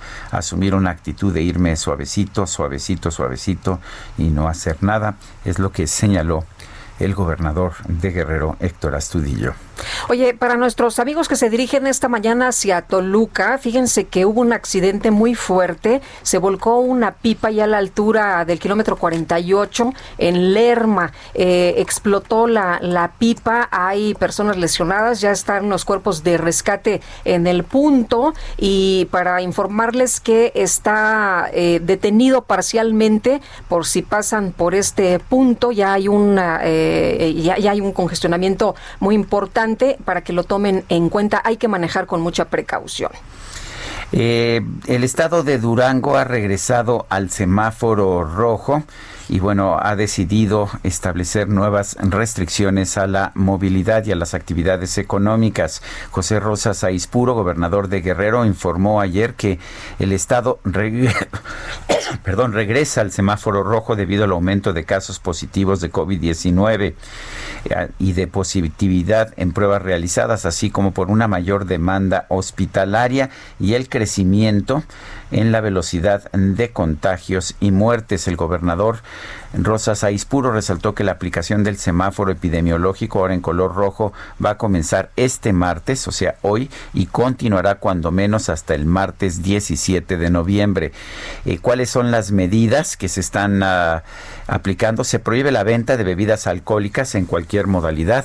Supongo que es para que no se emborrache el virus, es lo único que puedo imaginar. Se permitirán únicamente las actividades económicas esenciales como las del sector automotor, el minero, el forestal, el energético y de la construcción, los supermercados, farmacias, bancos, restaurantes, puestos de comida, eh, solo para llevar y hoteles operarán con aforo restringido. El gobierno del estado establecerá guardias en todas sus dependencias. El personal que no labore deberá permanecer en sus domicilios. De lo contrario, habrá sanciones que pudieran llegar a la rescisión de la relación laboral. Los templos religiosos permanecerán cerrados. No habrá bodas, ni bautizos, ni confirmaciones. Los matrimonios civiles quedarán suspendidos. Habrá sanciones severas a quienes realicen fiestas en domicilio domicilios particulares y salones de fiestas. El transporte público seguirá operando, pero solo con el 50% de su capacidad. O sea que, pues, no sé si van a tratar de saturar más el transporte público, pero bueno, es lo que son las medidas que están tomando allá en el estado de Guerrero. Eh, dice también la información que en el caso de taxis y vehículos particulares no podrán trasladarse más de tres personas, incluido el conductor. Se restringirá la movilidad de las 10 de la noche a las 5 de la mañana y se fortalecerán los operativos antialcohol. Las plazas públicas y áreas recreativas como gimnasios, albercas y centros deportivos estarán cerrados al público. Bueno, y me da mucho gusto saludar esta mañana a Rina Musali. Ella es analista internacional, integrante del Consejo Mexicano de Asuntos Internacionales integrante de la red de politólogas, observadora además en estas elecciones allá en los Estados Unidos. Rina Musali, ¿cómo estás? Buenos días. Hola Lupita, ¿cómo estás? Me da mucho gusto también saludar a Sergio y a toda la audiencia. Estamos viendo unas elecciones muy tensas. El simple hecho de que estemos viendo a comercios en distintas ciudades de los Estados Unidos tapiando sus ventanales, pues parece algo inusitado en un país como la Unión Americana. Eh, ¿Realmente es tan grave la situación? Pues mira, Sergio, lo que yo estoy viendo es que sí, eh, lo que puede, es decir, esta elección puede terminar con esta excepcionalidad o esta sensación de eh, la excepcionalidad electoral estadounidense. Es decir, Estados Unidos ha tenido la democracia más antigua, más avanzada, más consolidada, la más admirada y envidiada del mundo. Pero ojo, ya se ha dicho mucho que la política en Estados Unidos con el presidente Trump desde que llegó al poder en 2016 está latinoamericanizando, es decir, es un hombre fuerte, autoritario, con un ADN provocador y Trump se está comportando como un caudillo y no como un político profesional, que esto es una pues una característica inherente de los populismos.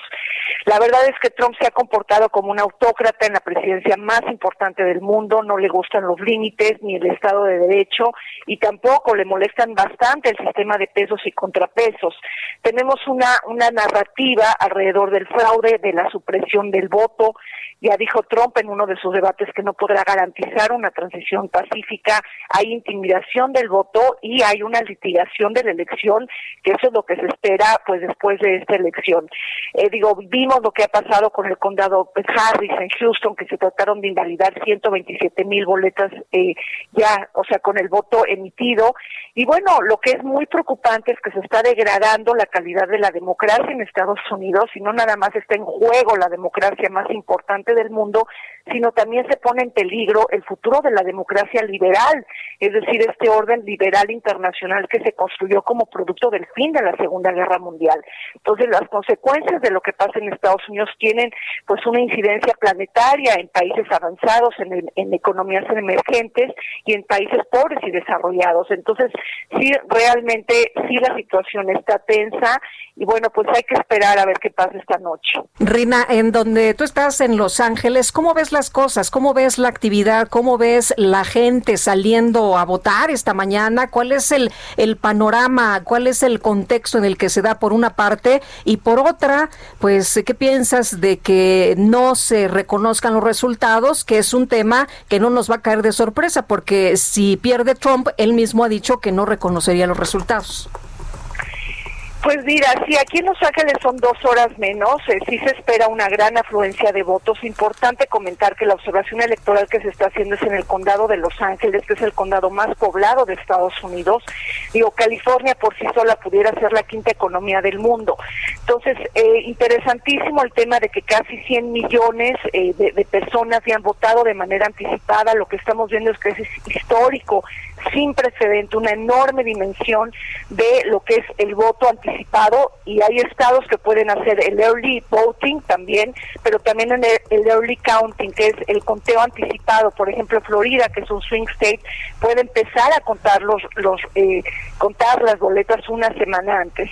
Entonces, realmente estamos viviendo eh, algo muy interesante. Hay varios escenarios que se están dando, porque bueno, puede ser que haya una competencia que tenga una distancia amplia entre Biden y Trump. De ser el caso, pues pudiéramos tener un resultado la noche de hoy, aunque no oficial, pero sí con una tendencia definida. Ahora, cabe la posibilidad ahí que Biden pueda ganar la Cámara de Representantes y la Casa Blanca, y entonces la gran incógnita sería en el Senado. Por otro lado, tenemos otro escenario, que si la elección está muy reñida y muy ajustada y competida, entonces tendremos que esperar y esto nos puede llevar a tener una noche difícil, nebulosa y confusa, porque como ya dijeron muchos expertos, no se trataría del día de, sino de la semana de o de varias semanas también. Entonces la pregunta es qué va a pasar el 4 de noviembre, eh, digo prácticamente una, un día después de la elección, con el cierre de las urnas. Entonces, eh, tenemos toda la dificultad de contar los votos emitidos por correo postal, que tiene cifras récord y sin precedente, y además una de las grandes certezas de esta de esta elección es que hay una participación histórica y con un electorado muy diverso. Entonces, bueno, pues eh, tenemos que California en especial, eh, atendiendo a tu pregunta, estamos hablando de que es un estado que generalmente vota por los demócratas, no es un swing state, pero bueno, ha sido muy interesante lo que hemos aprendido aquí en California, pero bueno, no es un estado que va a definir la contienda. Gracias. Es Rina Musali, son las 8.25, regresamos.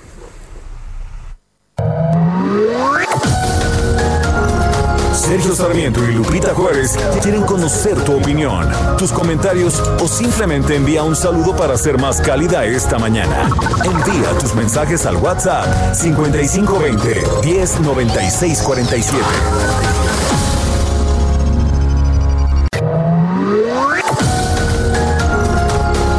Continuamos con Sergio Sarmiento y Lupita Juárez por El Heraldo Radio.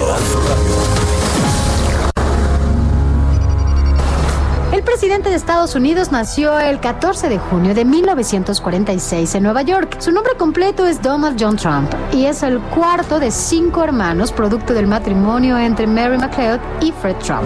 Estudió la carrera de economía en la Universidad de Pensilvania y tras graduarse su padre lo puso al frente de la empresa familiar Elizabeth Trump Son, dedicada a edificios de alquiler en barrios en Nueva York. En los años 80 Donald Trump comenzó a comprar y construir diversas propiedades como la Torre Trump y varios casinos ubicados en Atlantic City. Además, compró al equipo de fútbol americano New Jersey Generals, entre otros negocios. Para los años 90 se vio envuelto en problemas económicos y grandes deudas. Sin embargo, pronto se recuperó y participó en nuevos negocios como Miss Universo y Miss Estados Unidos, además de lanzar el programa de televisión The Apprentice. De acuerdo con la revista Forbes, Donald Trump es hoy uno de las mil personas más ricas del planeta con una fortuna de 2.1 billones de dólares. En 2015, el magnate anunció que se postularía a la presidencia de Estados Unidos con una campaña política conservadora y en contra de los migrantes latinoamericanos.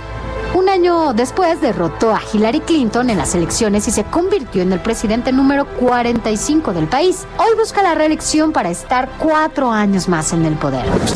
Como parte de sus promesas de campaña, Trump continúa su lucha por frenar la migración hacia su país, reducir las peticiones de asilo y la revisión de visas de trabajo. Además, promete cancelar el DACA y acabar la construcción del muro fronterizo con México.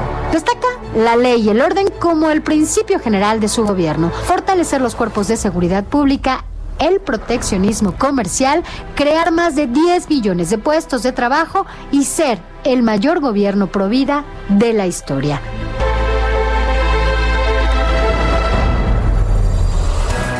Jaque Mate con Sergio Sarmiento.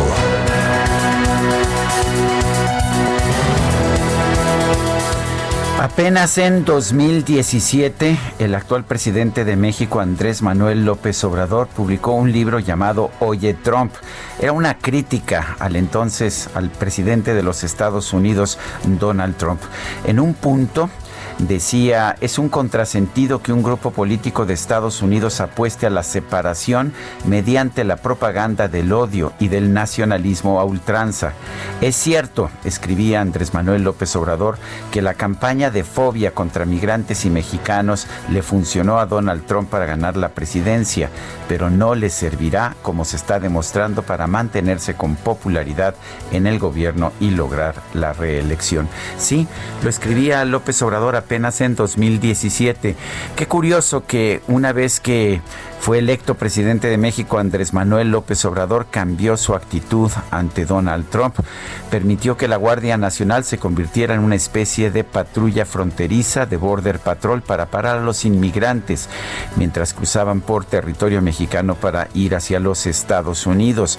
Llegó a acuerdos, un acuerdo comercial a propósito muy importante con Estados Unidos. Fue a Washington en su único viaje internacional y permitió permitió que Donald Trump lo utilizara para promover su campaña de reelección para este 2020. ¿Cómo cambian las cosas en tan poco tiempo? Parecería que el Andrés Manuel López Obrador de 2017 ya no es el Andrés Manuel López Obrador del 2020. Yo soy Sergio Sarmiento y lo invito a reflexionar.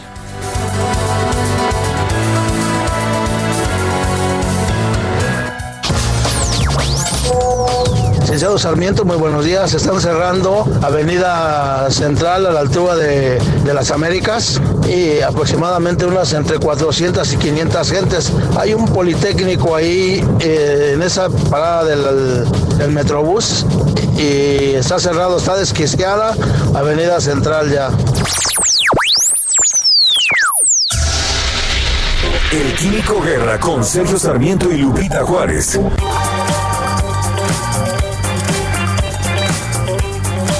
Está listo el Químico Guerra. ¿Cómo estás? Buenos días. Con la pregunta, Lupita, Sergio, ¿qué tenía James Bond que no tenía yo? es que tú eres químico.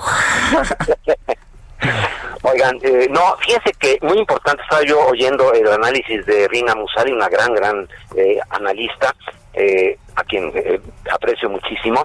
Lo que está en juego verdaderamente es una cosmovisión diferente para todo el mundo por el impacto que tiene precisamente la economía de los Estados Unidos. Se va a definir si se continúa con este esfuerzo global para hacer una economía baja en carbono, esto implica el uso de energías no contaminantes que no emitan gases de efecto invernadero, como la eólica y la fotovoltaica. Implica también un manejo de los recursos naturales con un criterio de sustentabilidad. Esto tiene una razón eh, de raíz muy profunda en cómo vamos a definir nuestras políticas públicas en el futuro. Donald Trump se ha convertido en el paladín, prácticamente en el líder de todos aquellos que niegan, uno, eh, la amenaza que tenemos del calentamiento global, dos, que la ciencia debe de guiar la política en materia ambiental precisamente, y tres, el que se tengan pesos y contrapesos para la definición de una política ambiental que sea verdaderamente equilibrada. Es un tema sumamente controvertido, lo sabemos, siempre la política ambiental pues tiene ganadores, perdedores, tiene detractores, tiene apoyadores, etcétera, pero se requiere y eso es importantísimo para el futuro de la humanidad, Sergio Lupita, que los gobiernos que desde mi punto de vista deben ser árbitros y no deben ser jugadores, ¿no? en el campo digamos de la economía o social, sino el árbitro que impida excesos, que impida desviaciones, que impida eh, pues injusticias en un momento dado en eh, la definición de las políticas ambientales. Es lo que está en juego, se está jugando dentro de unas horas el futuro de la sustentabilidad del planeta, Sergio Lupita. Pues sí, tienes razón. Hoy ayer Gael García Bernal, el actor, hacía campaña en contra de Trump precisamente por estos motivos que tú señalas. Hablaba del peligro en que se pone el mundo precisamente por sus políticas ambientalistas o en contra del medio ambiente. Sí, pues desde mi punto de vista es una cuestión miope porque se ha demostrado, lo ha hecho Europa, lo ha hecho Japón, lo está haciendo China en este momento, de que es una buena inversión económica la cuestión de la, ecología. No es solamente que se oponga la ecología con la economía, como lo pretende Trump, como se pretende también aquí en México, sino que eh, si se hace una política de sustentabilidad es una situación gana-gana, sobre todo que mejore el bienestar de la población, Lupita. Muy bien, Químico, muchas gracias. Muy buenos días. Igual para ti, muy buenos días. Los gobernadores de la Alianza Federalista propusieron al presidente López Obrador posponer la discusión del pacto fiscal y, ah, y, enfocarse en el análisis para replantear el presupuesto de egresos del 2021. José Ríos nos tiene información. Adelante, José Ríos. ¿Qué tal, Sergio Lupita? Buenos días. En efecto, como bien comentó Sergio, al advertir que el próximo año será extremadamente complicado para las finanzas estatales y municipales del país, los gobernadores de la Alianza Federalista propusieron al presidente Andrés Manuel López Obrador en posponer la discusión sobre el pacto fiscal y enfocarse en el análisis para replantear el presupuesto de egresos del 2021.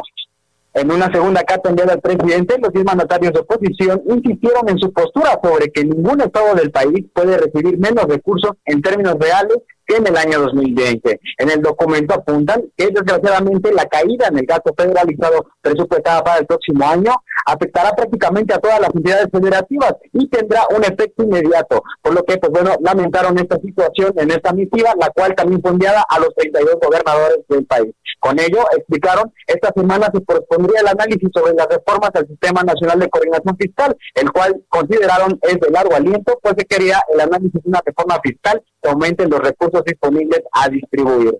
Por último, pues bueno, para lograr este análisis positivo al presupuesto federal del próximo año, los gobernadores también exhortaron garantizar la inclusión de proyectos específicos de infraestructura, generar un fondo de estabilización en caso de que no se alcance la meta de la recaudación federal participable, así como un fondo especial destinado a la atención de la contingencia por COVID-19. Ese es el informe que les tengo. Bueno, José Ríos, muchas gracias. Buenos días, seguimos Hasta luego, seguimos atentos. Y Francisco Nieto, cuéntanos que vendió el Liste, su emblemático edificio.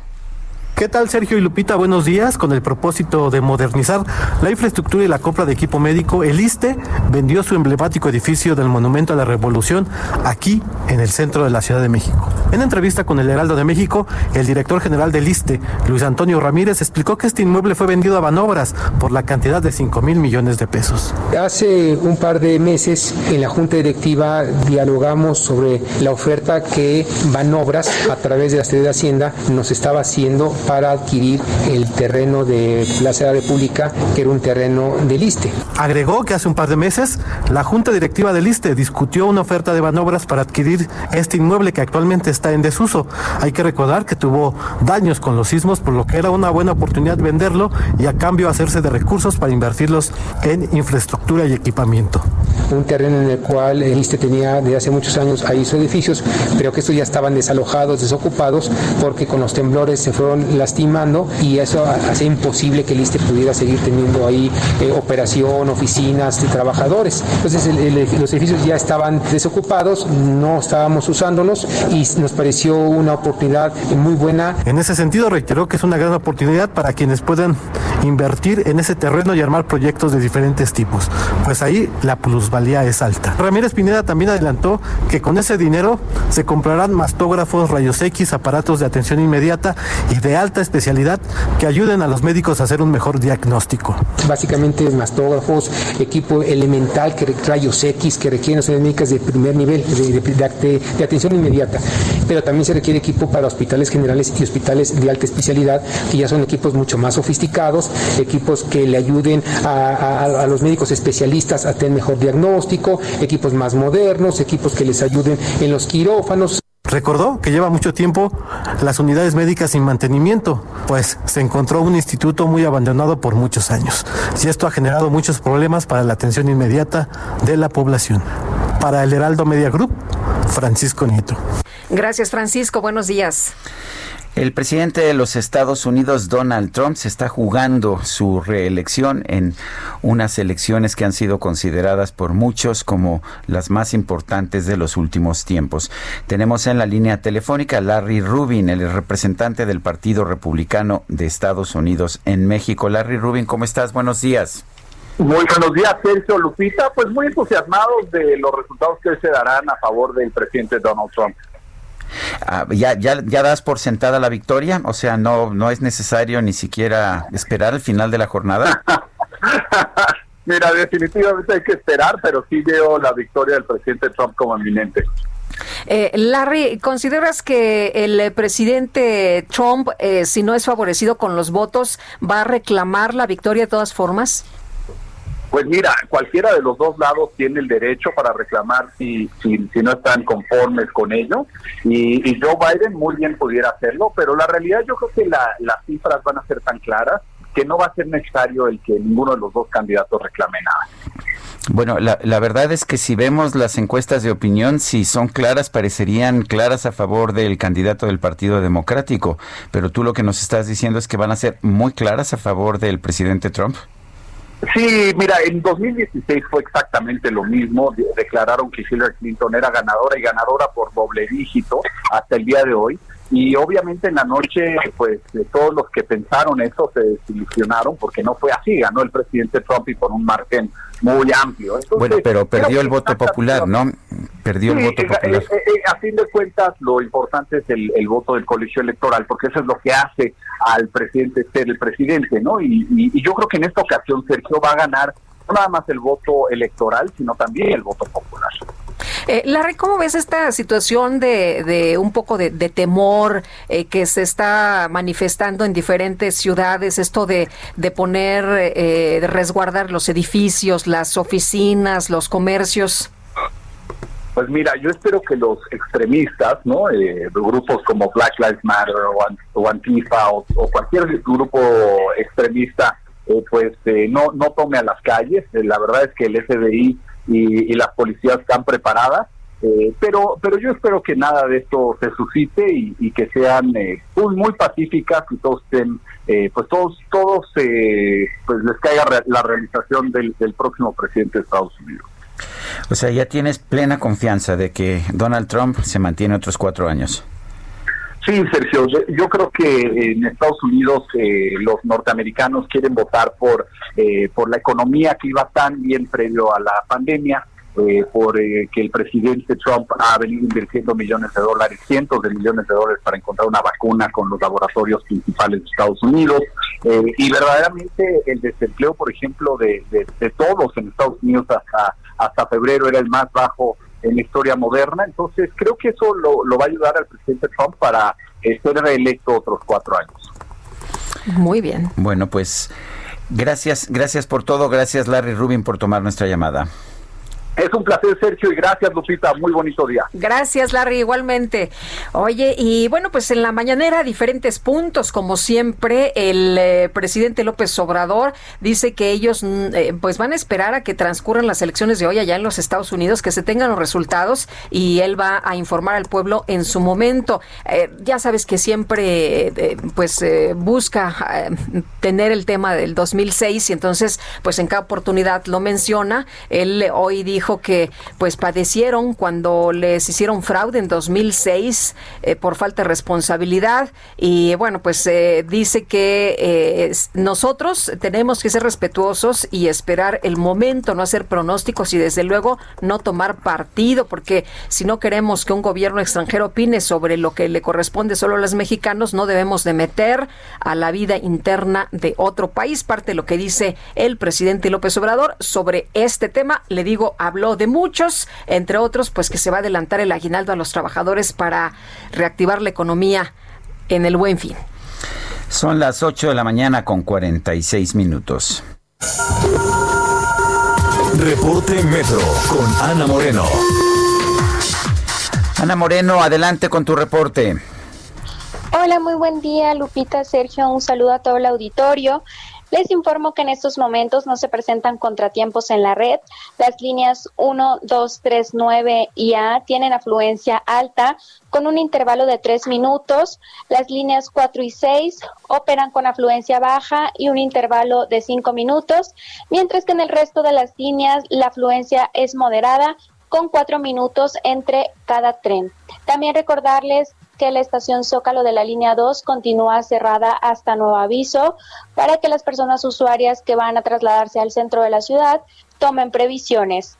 Y eh, también recordarles que una medida preventiva para reducir riesgos de contagio es guardar silencio durante su trayecto y evitar hablar por celular, comer o compartir alimentos y bebidas. Esto es, esto es el momento la información, Lupita Sergio. Excelente día. Gracias, Ana. Hasta luego. Hasta luego. Y vámonos ahora con Israel Lorenzana, que anda en viaducto y Tlalpan. ¿Y qué sucede por allá, Israel? Buenos días. Sergio Lupita, muchísimas gracias. Muy buenos días. Es un gusto saludarles. Pues tenemos información para nuestros amigos que se desplazan a través de la calzada de Tlalpan.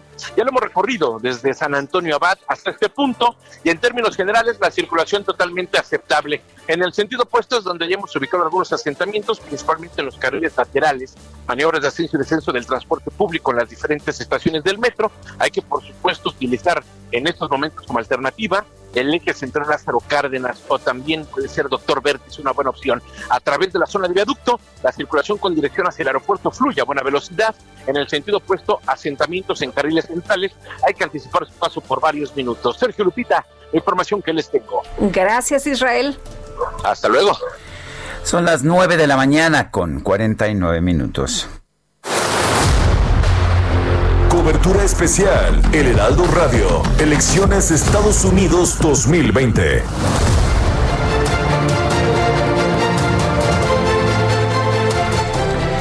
Juan Guevara, adelante con tu información. ¿Cómo estás viendo este martes de elección? Mi queridísimo Sergio, bueno, déjame decirte que eh, estábamos en la calle hace rato que no estamos en una de las casillas importantes aquí en el Houston Community College, que es una de las casillas más importantes en el estado de Texas, donde empieza a haber una afluencia importante de votantes y todos los votantes tranquilos. Eh, quiero recordarle a nuestra audiencia que en Estados Unidos el, el día de elección no es un día de asueto, la gente viene a votar y se regresa a trabajar. Hasta este momento, 100, 100 100 millones de votos ejercidos. Eh, no nos sorprende, eh, Donald Trump hace 10 minutos salió en la cadena noticiosa Fox News informando que ya tenía 306 votos electorales asegurados en la elección presidencial, o sea, está empezando a declararse ganador a las a una hora y media de casillas estado abiertas. Eh, Fox News también publicó hace una hora una encuesta en donde eh, le preguntaba a su audiencia, que hay que recordarle a nuestro auditorio, que es mayormente republicana, si en el, en el proceso electoral en este momento, y bueno, 79 a 72%, de acuerdo a Fox News, considera que va a haber fraude electoral, cosa que no ha sucedido en los últimos 30 o 40 años en este país. Las cosas en calma, se, se prevén algo de disturbios, Sergio y Lupita, porque la base de Trump, como ustedes saben, es una base muy agresiva, es una radical derecha, en donde eh, en Houston las autoridades del orden, el chief Acevedo, la jueza Harris Lina Hidalgo, pues tienen la ciudad en alerta, de manera que las, las casillas están cuidadas por la Houston como, como los, eh, los Texas Troopers. Se, se respira un ambiente de mucha seguridad, un ambiente de tranquilidad. Sin embargo, se pudieran esperar disturbios en otras ciudades de la Unión Americana como Washington, Nueva York, eh, en algunas ciudades del estado de Pensilvania. Y pues eh, la pregunta de todos es, vamos a saber hoy quién ganó la elección presidencial. La verdad es que es muy probable que no. Es posible que sepamos quién gana la, la elección presidencial probablemente en los próximos tres o cuatro días. No, a menos que, a menos que se dé una sorpresa, a menos que la avalancha azul, como le están llamando en este momento los reporteros de Biden, sea tan contundente que eh, o si gana eh, Biden Pensilvania, podría de alguna manera dirimirse la elección. Si no es así, quiero decirles que vamos a estar, pues ahora sí que con bebidas energéticas los últimos tres, los, los próximos tres días, porque vamos a estar desvelándonos para tratar de seguir la elección. Bueno, pues una elección muy importante y creo que hay mucha gente, ¿verdad? Haciendo filas, estábamos viendo, Lupita y yo, por lo menos algunas fotografías mandar por, por WhatsApp el video de nuestro, de los videos aéreos que acabamos de tomar aquí en Now Media News para que se den una idea. Hay mucha gente votando, pero el, proceso el proceso de eh, voto, Sergio, es un proceso muy minutos. Entonces, si hay mucha gente, toda la gente con eh, cubrebocas, muy seguro, sin embargo, es un proceso muy rápido. Bueno, pues este, estamos perdiendo un poquito, pero creo que obtuvimos toda la información que nos estabas dando. Gracias, Juan Guevara. Un fuerte abrazo. Un abrazo. Saludos. Gracias, saludos. Oye, interesante también el reporte desde Houston con Juan Guevara, donde dice, a ver, aquí también hay un montón de gente votando eh, y, la gente trae cubrebocas. A mí me llama la atención el tema del cubrebocas. Y vamos rapidísimo, rapidísimo con Alan Rodríguez desde Avenida Central. ¿Qué sucede, Alan? Lupita Sergio, muy buenos días. En estos momentos tenemos presencia de manifestantes sobre la avenida central a la altura de la avenida R1. Esto es perímetro de la colonia Sagitario 10, al, perdón, municipio de Ecatepec en el Estado de México. Se trata de dueños y trabajadores de bares y restaurantes, principalmente los que se ubican sobre la avenida central, los cuales están pidiendo la reapertura de sus establecimientos, ya que desde hace varios meses no han podido laborar debido a la pandemia de COVID-19 y en estos momentos ya pues eh, los estragos a su economía son bastantes. Ellos están eh, haciendo la petición al gobernador del Estado de México y mientras no sean atendidas sus peticiones, ellos continuarán afectando la vialidad de la Avenida Central tanto en dirección hacia la zona centro de la Ciudad de México como hacia el municipio de Ecatepec. También afectadas las vías del Mexibus. Gracias, Alan. Estamos al pendiente. Buen día. Gracias. Muy buenos días. Son las 8 de la mañana con 54 minutos. Queremos escuchar sus saludos, sus opiniones y sus comentarios. Mándenos un audio de voz o un mensaje escrito a nuestro WhatsApp 55 20 10 96 47. Repito, 55 20 10 96 47. Regresamos.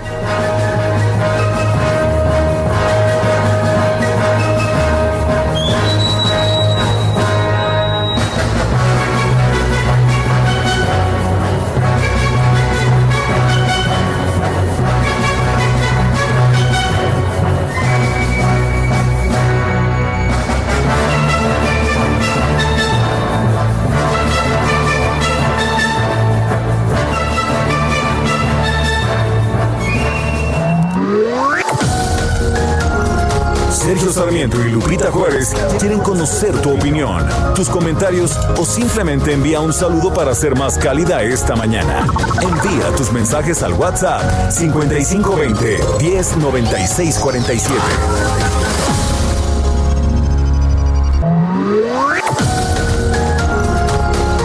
Continuamos con Sergio Sarmiento y Lupita Juárez por El Heraldo Radio.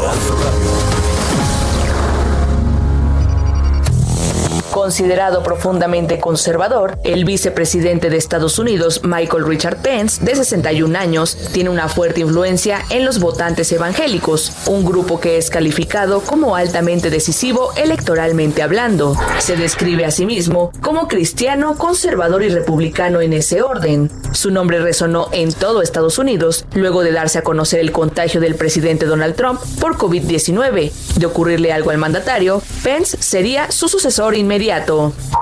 Nació el 7 de junio de 1959 en Columbus, Indiana. Estudió historia y posteriormente obtuvo un doctorado en Derecho por la Universidad de Indiana. En su juventud apoyó a presidentes demócratas y su fe era católica. Tiene tres hijos con Karen Pence, a quien conoció en la iglesia. Asegura que por ninguna circunstancia se queda solo con otra mujer sin la presencia de su esposa u otras personas.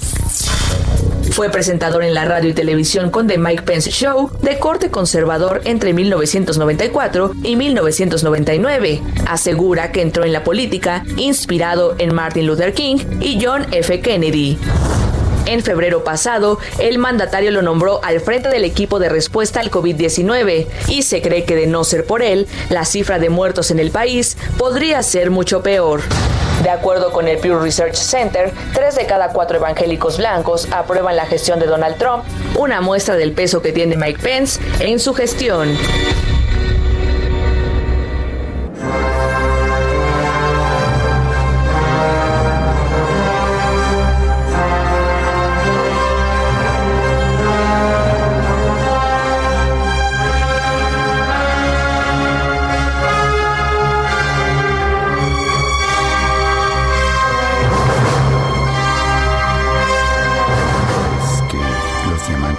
Siempre. ¿Qué qué? Que los diamantes son para siempre. ¿Ah, sí? ¿No sabías? No sabía. ¿No te lo dijo tu, este, tu enamorado Sean Connery en algún momento? En algún momento. Sí. Estamos escuchando música de Bond, James Bond. Esto Diamonds Are Forever.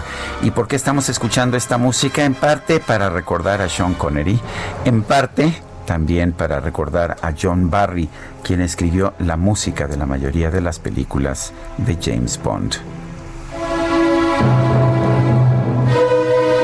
Nació el 3 de noviembre de 1933 y falleció en 2011.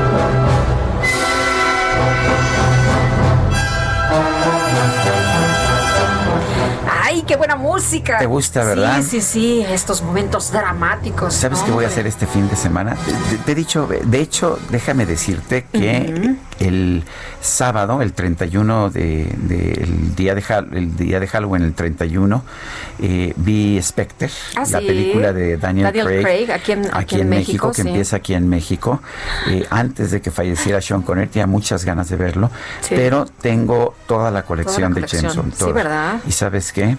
Si sabes contar, no cuentes conmigo el fin de semana. Feliz, qué Voy padre. A estar viendo Maratón. películas de James Bond. Maratón. Oye, y bueno, con esta de Spectre, ya ves que pues nos hicimos eh, fanáticos a una especie de celebración que nunca habíamos tenido. Eso es, un carnaval de muertos, pero en fin. hombre. Tenemos mensajes de nuestro público. Excelente día, Lupita y Sergio, los escucho en la ciudad de Monterrey. Parece frío que hace allá un desayuno de machaca con huevo, tortillita de harina. y una más la machaca sin huevo.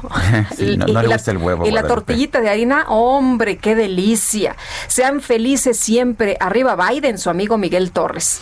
Y Dagoch nos dice totalmente de acuerdo con arroba pixelito, ya que hay que empezar a sacar los adornos navideños.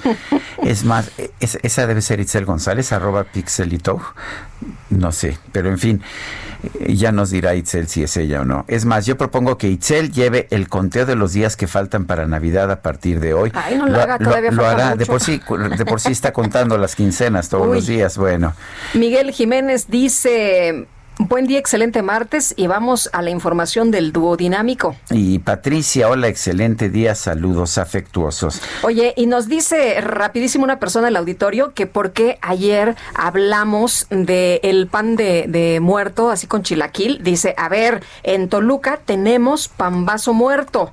Pambazo Muerto, que es una creación de los antojitos mexicanos Lupita, y de acuerdo con eh, eh, estos antojitos, crearon un pan salado con un toque de pan de muerto, recuperando la forma de los huesos encima del pan. Así que también somos creativos, dice Arturo Cerecero, una creación choricera, no nos dejen atrás. Son las nueve con cinco minutos. Sergio Sarmiento y Lupita Juárez. Tecnología con Dalia de Paz.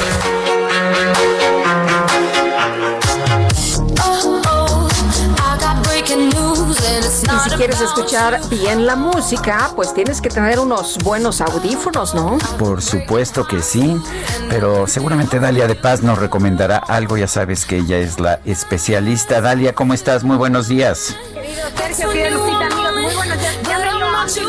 Ay, no te escuchamos, Dalia. No, vamos a, vamos a, es que se ve que no tenemos buenos audífonos. Ahora estamos, ahora tratamos de recuperar, pero si no. ¿Me escuchan? ahora, sí, ahora sí. ¿Me escuchan? ¿Me oyen? ¿Me oyen? sí, ahora sí, ya todo, todo eso sí. Dalia, Talía. Lupita, Sergio, amigos, oigan, ¿qué les parece si antes de que les platique eh, sobre estos audífonos iniciamos el martes todavía con sabor a pan de muerto porque ya me dio hambre por todo lo que estaban hablando. Y es que precisamente estoy tomando un chocolatito caliente aquí sintonizándolo y quiero seguir festejando a los vivos y recordando a los que se fueron con un teléfono que Motorola me dio de la familia G. El modelo que tengo es un Moto G9 Plus para celebrar sin salir de casa, tomando fotos a su ofrenda, la Catrina con sus cuatro cámaras, que por cierto son una chulada, Además van a poder ver la película de Coco si es que les gustó en su enorme pantalla de 6.8 pulgadas o reproducir la playlist en Spotify del Día de Muertos. Eh, que se escucha muy bien en este equipo. Así que para que se lo puedan llevar, deben ser creativos y mandarme, escuchen bien, una calaverita literaria mencionando este modelo de Motorola y algunas características. La mejor será la ganadora. Les comparto mi correo, Dalia de Paz, gmail.com, otra vez. Dalia de Paz, gmail.com. Cualquier duda, ahí en mi Twitter, Dalia de Paz, ya les compartí más información. Y como saben, eh, ya que estamos hablando de, buenos gadgets, eh, les platico que para aquellos que quieran tener el cuerpazo de Lupita Juárez, que ya me contó que todos los días va al gym, y bueno, suda mucho, ¿verdad, Lupita? Sí, híjole. pero de forma virtual, en su teléfono. Ya, prometí que voy a hacer ejercicio. pues yo ya había, Sergio que hasta rompió la pantalla porque tanto ejercicio que hace, pero bueno, les cuento que estoy probando estos Sony WF-SP800N, que son unos audífonos inalámbricos con cancelación de ruido, diseñados para aquellos que quieran ejercitarse o que simplemente amen pues hacer deportes, ya que son resistentes, escuchen al sudor, polvo, arena y al agua, así que podrán sudar o moverse todo lo que quieran en la ciudad, en la playa o donde están. Y bueno, créanme que sí van a resistir. Yo me los llevé a correr hace unos son 10 kilómetros con una temperatura de casi 37 grados y ya se imaginarán. Hasta ahorita aquí siguen, voy a probarlos en condiciones más extremas. De hecho, el fabricante japonés los diseñó para ser resistentes a cualquier actividad e incluso puedes lavarlos tras una sesión de entrenamiento intensa. No me he atrevido, pero lo voy a hacer también. El sonido es completamente envolvente, te aísla de cualquier ruido gracias a su cancelación y ofrece pues sonidos muy potentes y profundos lo que aumenta nuestra energía durante el trabajo o el ejercicio. Ofrece 360 reality audio, nos va a dar una experiencia y personalizada. Es compatible, ojo, con iOS y Android. Y bueno, vamos a poder bajar una aplicación para poder ahí sincronizar y eh, ver todo lo que, como queramos, eh, como deseamos escuchar nuestra música. Son compatibles, como les decía, con iOS y Android, también con Alexa, Siri o Google Assistant eh, a mí me gusta esto porque yo ya no tengo que estar tocando el audífono o el teléfono, ya todo se lo pides a estos asistentes, que le cambie, que le suba o lo que tú quieras. La batería es aguantadora, nos da hasta nueve horas, más nueve horas cargándolos en su estuche, así que tendremos en total hasta Lo malo, y aunque su diseño a mí me gustó, creo que son muy grandes para mi oreja, y entonces de pronto tengo que estar ahí manipulando de que no se me caigan. Voy a ver con unas almohadillas que vienen ahí una varios tamaños. Y también este otro punto, no hay botones, pero en sus laterales encontramos una parte táctil para manipularlos, cambiar o contestar una llamada. Estos son los Sony WF-SP800N, ya están disponibles, y ahí en mi Twitter e Instagram les muestro cómo son y les comparto más info. Sergio Lupita, amigos, y ya para concluir, ayer recibí una invitación por parte de Apple y es que la próxima semana, ¿qué creen? Presentarán una cosa más, esta legendaria frase, el One More Thing de Steve Jobs, que hasta ahora pues no hay más que especulaciones, así que podríamos ver nuevos AirPods Studio, nuevas Mac con procesadores propios, recordemos que ya dejan a Intel, pero ya les contaré en los próximos días. Y también Disney Plus ya está por aterrizar este 17 de noviembre, ya se adelantó, hay una oferta especial de prelanzamiento. Vamos a ver si vale la pena el contenido que ofrece Disney Plus, pero pues seguramente ya está listo todo para la competencia ahí con Netflix, Amazon Prime y Apple eh, Plus y a ver cómo les va a todas estas empresas, con cuál se van a quedar Sergio Lupita con todo. Nosotros queremos todo, ya nos conoces. Bueno, está bien, Lupita. Primero les voy a cambiar esos, esos teléfonos y les voy a dar una tablet más grande y una televisión también. ¿Por qué no te gusta mi teléfono? ¿Solo porque está roto? no, bueno, Sergio ya tiene toda la oferta. Imagínate, Lupita, tres pantallas de 6 pulgadas, 8 pulgadas para ver ahí todos los contenidos. Wow. De streaming. Así es, estoy de acuerdo. voy a ahorrar para la pantalla plegable y ya se las mando de cumpleaños. Me parece muy bien. Les mando un abrazote, Sergio Lupita, y vámonos a correr. Vámonos, fuerte abrazo. Abrazote. bueno, y seguimos con la información, Sergio. Eh, hace unos días entrevistamos a, Jorge Luis López, presidente del Consejo Estatal Agropecuario de Tamaulipas, y que nos decía, entre otras cosas, que era injusto que en Chihuahua se estuvieran quedando con el agua, que era un agua en momentos de dificultad que debía repartirse también a los agricultores de otras entidades. Eh, mientras tanto, los agricultores de Chihuahua están preocupados por la pérdida del agua del tratado que tenemos con Estados Unidos. Para entender el punto de vista de los agricultores de Chihuahua, tenemos en la línea telefónica Julio Alberto Medina Chávez, asesor legal del Grupo de Agricultores en Defensa Nacional del Agua. Julio Alberto Medina Chávez, buenos días, gracias por tomar la llamada. Gracias, buenos días, Lupita, Sergio. Hola, ¿qué tal? Buenos días. Eh, eh, Julio Alberto, cuéntenos acerca de, la posición de ustedes. Nos decía, nos decía Jorge Luis López del Consejo Estatal Agropecuario de Tamaulipas que era injusto que en Chihuahua se estaban quedando con todo el agua. ¿Qué, qué nos puede decir usted? Sí, me gustaría hacer eh, algunos señalamientos puntuales en relación a, a su declaración. primero que nada, mencionar que si él considera que existen este, intereses políticos dentro de la repartición del agua de la cuenca del río Bravo, nada más bien importante que ustedes, tanto la población en general, sepan que al final de cuentas son los políticos que pertenecen al gabinete del presidente Andrés Manuel los que cuentan con amplias extensiones de concesiones de agua. Ese como, como primer punto. Como segundo punto, eh, refirió eh, este personaje que el Tratado Internacional de Límites eh, y Aguas entre México y Estados Unidos em, establecía la manera en la que se reparte el agua entre México, Estados Unidos y las entidades federativas. Eso es falso. El tratado, al ser un tratado internacional, nada más establece las bases mínimas de operación entre México y Estados Unidos, nada más. No así entre los estados. Eso es bien importante dejarlo muy, muy, muy, muy claro porque por ahí eh, precisamente la gente de Tamaulipas es la que está malinterpretando em, una, una cláusula del contrato en relación mm, a que establece que Estados Unidos solamente va a tener derecho a una tercera parte del agua que llegue a la cuenca del río Bravo. Y las otras dos terceras partes será para México. Sin embargo, el mismo tratado no se establece que esa tercera parte en ningún caso deberá de ser menor a 431 millones de metros cúbicos. ¿Por qué es importante esto? Porque a partir de que nos establece el propio tratado esa aportación mínima eh, nos deja claro que aun y cuando eh, los seis tributarios, que hay que recordar que son seis ríos, no solamente Río Conchos, eh, aun y cuando los seis tributarios no puedan cumplir los 431 eh, metros, se tendrá que buscar la manera o el mecanismo para que se pueda llegar a esos 431 metros, sin que ello implique forzosamente que los tributarios tengan que alcanzar eh, el triple de esa suma.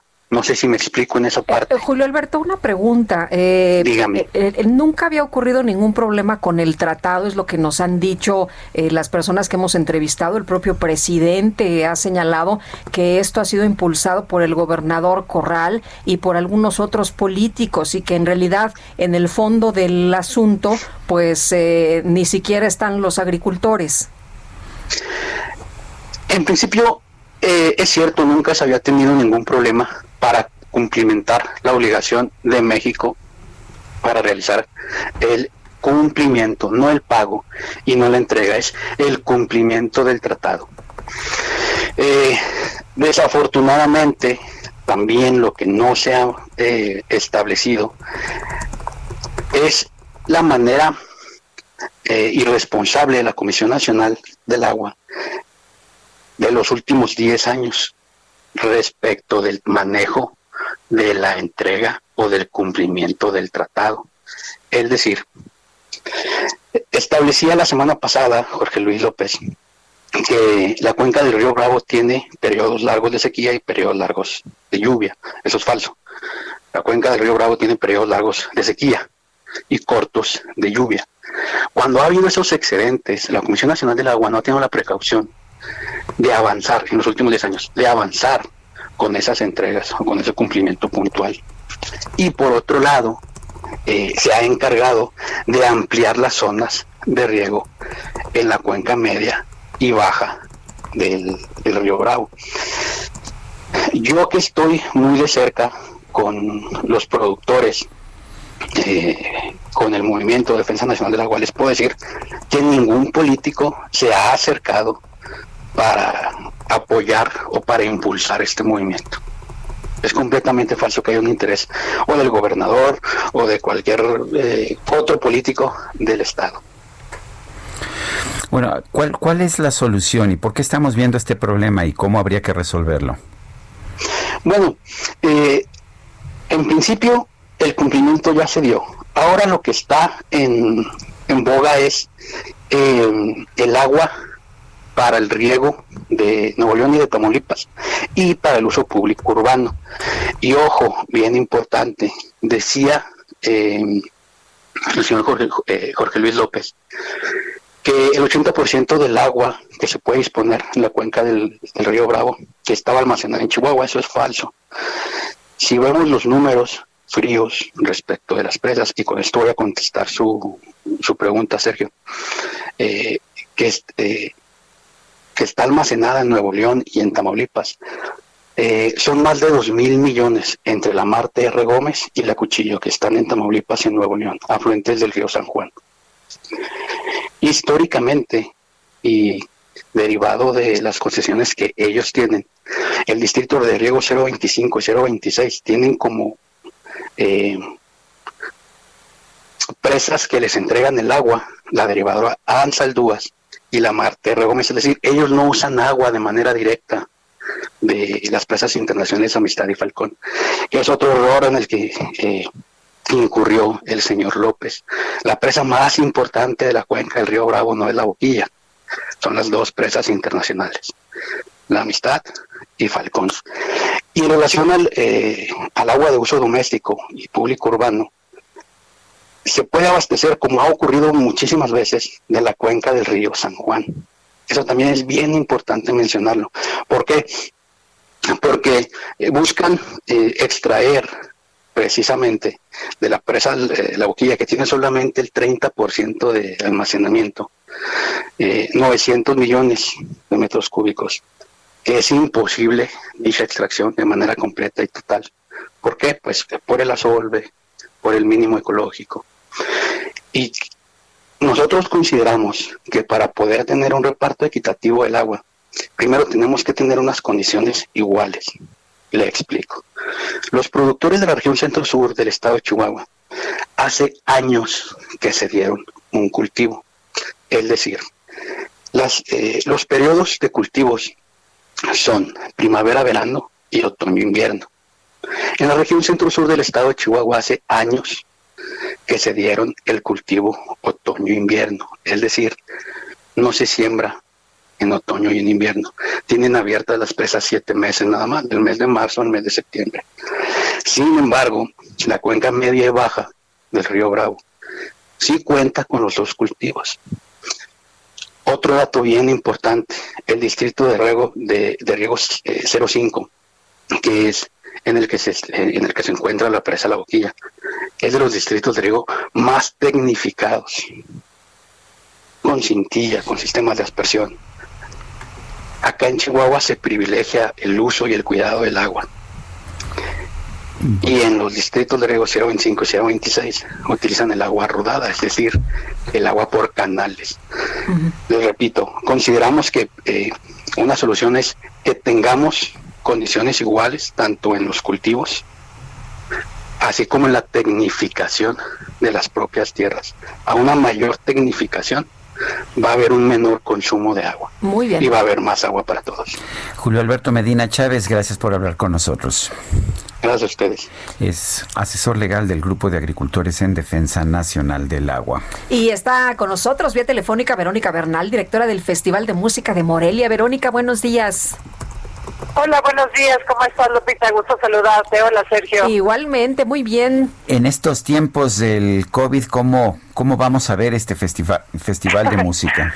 Pues mira, Sergio, muy contentos porque sí nos permitieron un 50% de aforo lo cual, bueno, pues eh, nos da mucha alegría porque al final, pues los artistas, híjole, no es lo mismo tocarle a una butaca vacía que ver un poco de gente que puede estar gozando de manera presencial y por supuesto a través de las plataformas digitales, de la tele, la radio, pues muchas personas van a poderlo vivir también pues desde la comodidad de su hogar. Oye, Verónica, ¿y que va a ser un eh, festejo de lujo que van a celebrar el nacimiento de Beethoven? pues sí, 250 años el natalicio de Beethoven, este buena fecha le tocó, ¿verdad? En lugar los celebros que eh, la celebración que te iba a ser a nivel mundial, bueno, pues ha estado un poco detenida, pero muy contentos que nosotros sí vamos a poder celebrarlo tanto con un coloquio con grandes conferencistas, investigadores, pero también, bueno, pues lo vamos a poder escuchar a este gran, gran compositor alemán. ¿Cómo, ¿Cómo lo vamos a escuchar? ¿Qué conciertos, eh, qué obras van, van a interpretar y quiénes? Por, supuesto, por supuesto, tendremos, bueno, la segunda sinfonía de Beethoven, esta sinfonía que, bueno, pues todo mundo en algún momento la hemos podido tararear, hemos tenido también, bueno, pues conciertos de sonatas para cello y piano, sonatas de violín y piano, eh, las mismas ponencias que van a platicar, van a ver cómo incursionó, bueno, hasta en la música mexicana, la influencia que, ha tenido Beethoven, eh, va a haber una ponencia muy interesante, se llama de los Beatles hasta Tintán, ¿no? Y también, bueno, la influencia en el cine, en muchas otras artes a lo largo de estos 250 años, como por primera vez en 1910 se interpretaron las nueve sinfonías en México, es la primera vez que se dieron a conocer las nueve sinfonías. Entonces, bueno, pues poner, conocer un poco también el contexto eh, del Beethoven actual y el Beethoven desde hace 250 años. Oye, ¿y cómo, cómo le hacemos? ¿Cómo eh, para conectarnos o para estar presencial? Por supuesto, ingresen a festivalmorelia.mx, ahí van a poder ver toda la programación, así festivalmorelia.mx, y también a través de las plataformas, a través de Facebook, Twitter, Instagram, búsquenos como Festival de Música de Morelia y ahí van a poder estar conectadas. Es muy importante para nosotros que este año todo va a ser de manera gratuita en las plataformas digitales. ¿Por qué? Porque hoy más que nunca necesitamos salud mental. La música va a ser este bálsamo también para el alma ante tantos, tanta vulnerabilidad. Hay muchas personas muy deprimidas y entonces qué mejor que a través de la música podamos llevarles un poco de alegría. Bueno, pues muchas gracias Verónica Bernal, directora del Festival de Música de Morelia. Al contrario, un abrazo, Sergio. Son las 9 con 24 minutos. Regresamos.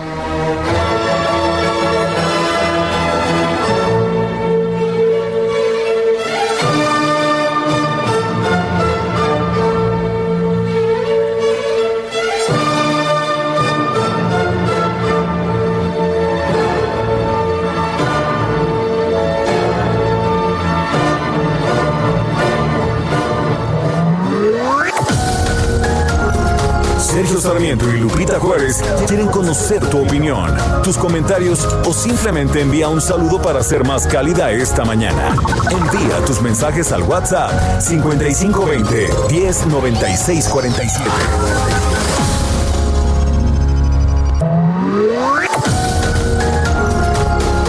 Continuamos con Sergio Sarmiento y Lupita Juárez por El Heraldo Radio.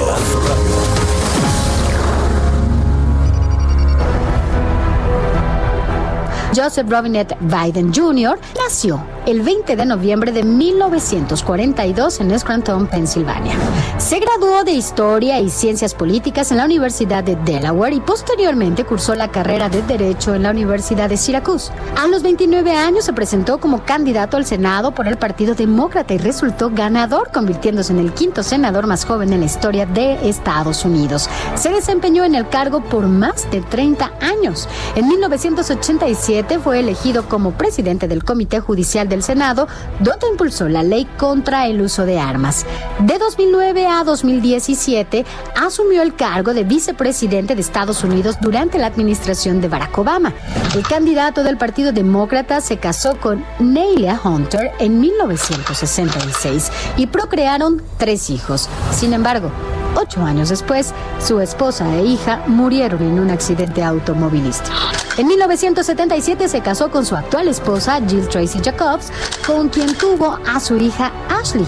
En 2013 perdería otro hijo de su primer matrimonio. Joseph murió a causa de un raro cáncer cerebral.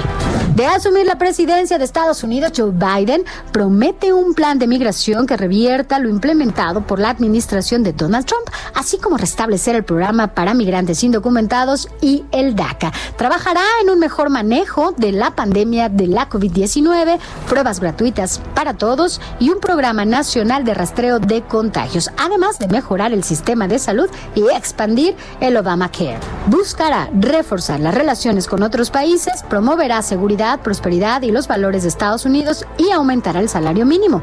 Luchará contra el cambio climático y promete mayor restricción en la venta, almacenamiento y uso de armas de fuego.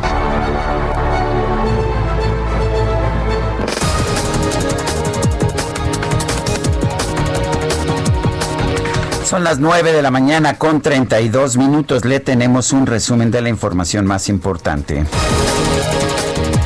Desde Palacio Nacional, el canciller Marcelo Ebrard informó que México ya recibió las primeras dosis para realizar la fase 3 de ensayos clínicos de la vacuna contra el COVID-19 de la farmacéutica china CanSino Biologics. El día 30 de octubre se recibieron las primeras dosis para realizar en México la fase 3 de ensayos clínicos de la vacuna candidata de CanSino Biologics en México. Se aprobó que los estudios se realicen a un grupo de entre 10 y 15 mil voluntarios mexicanos mayores de 18 años. Es una participación de México en un estudio global que tiene entre 30 y 40 mil voluntarios. Participan también Chile, Argentina, Pakistán, Arabia Saudita, Rusia y China. Se va a llevar a cabo en 20 centros de salud distribuidos en 12 entidades federativas de la República, incluida la Ciudad de México. El subsecretario de Prevención y Promoción de la Salud, Hugo López Gatel, informó que el gobierno federal ha brindado atención especial a Chihuahua y Durango para atender el aumento de contagios de COVID-19 que se registra en esas entidades. El propio Estado ha dispuesto una serie de acciones que corresponden con el semáforo rojo y ha procedido a restringir la movilidad en el espacio público, lo cual es indispensable para evitar la tendencia a la alza y vemos un primer signo positivo de cambio en la trayectoria de la curva epidémica. Otro estado que durante el fin de semana para el que tuvimos atención especial fue Durango. Estuvimos en conversaciones con el gobierno del estado, en particular con el propio gobernador y también el estado procedió a al semáforo rojo. En entrevista con Fox News, el presidente de los Estados Unidos, Donald Trump, aseguró que se va a declarar ganador de las elecciones de este martes solo cuando haya una victoria. Y el gobierno de Austria informó que tras el atentado terrorista de este lunes, en seis puntos de la ciudad de Viena se realizaron 18 redadas y 14 detenciones de presuntos implicados.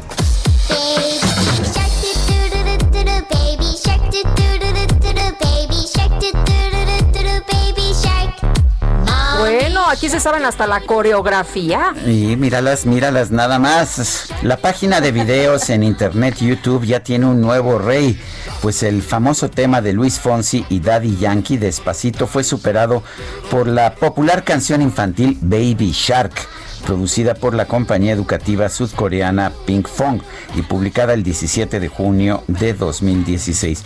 Esta alcanzó 7.044 millones de reproducciones y se convirtió en el video más visto en la historia de la plataforma.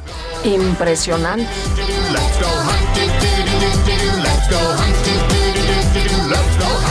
9 de la mañana con 35 minutos.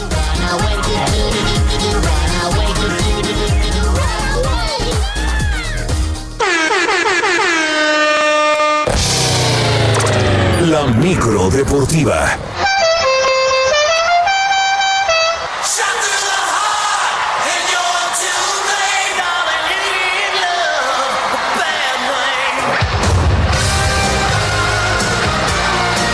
Uy, qué cambio, qué cambio de Baby Shark a esto que es rock.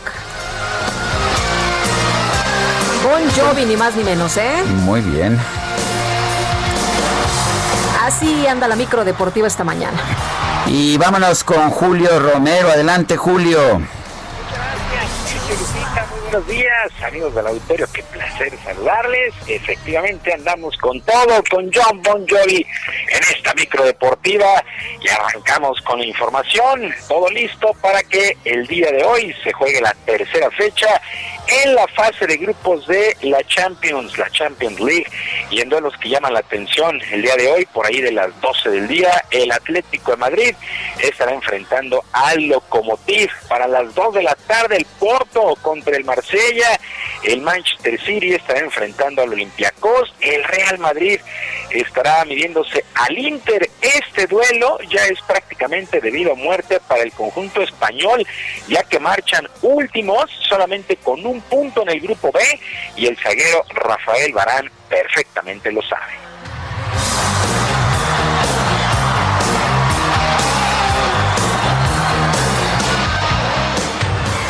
No, es una situación uh, un poco distinta a, a, lo que estamos acostumbrados, pero yo creo que tenemos que tomar este partido como, como un partido uh, con eliminación directa. Yo creo que uh, tenemos que darlo todo, tenemos que, um, que atacar, que, que, jugar en equipo. Yo creo que tenemos la plantilla para, para dar cara a, a cualquier desafío. Rarísimo ver al conjunto del Real Madrid en estas instancias, último lugar ahí en su grupo en la Champions. Bueno, en otras cosas, a través de un comunicado, la CONCACAF informó que la Liga de Campeones regresa a la actividad el próximo 15 de diciembre en una burbuja. El torneo de clubes que se quedó detenido en cuartos de final desde el pasado mes de marzo se jugará del 15 al 22 de diciembre en una sola sede en los Estados Unidos, no se ha dicho cuál.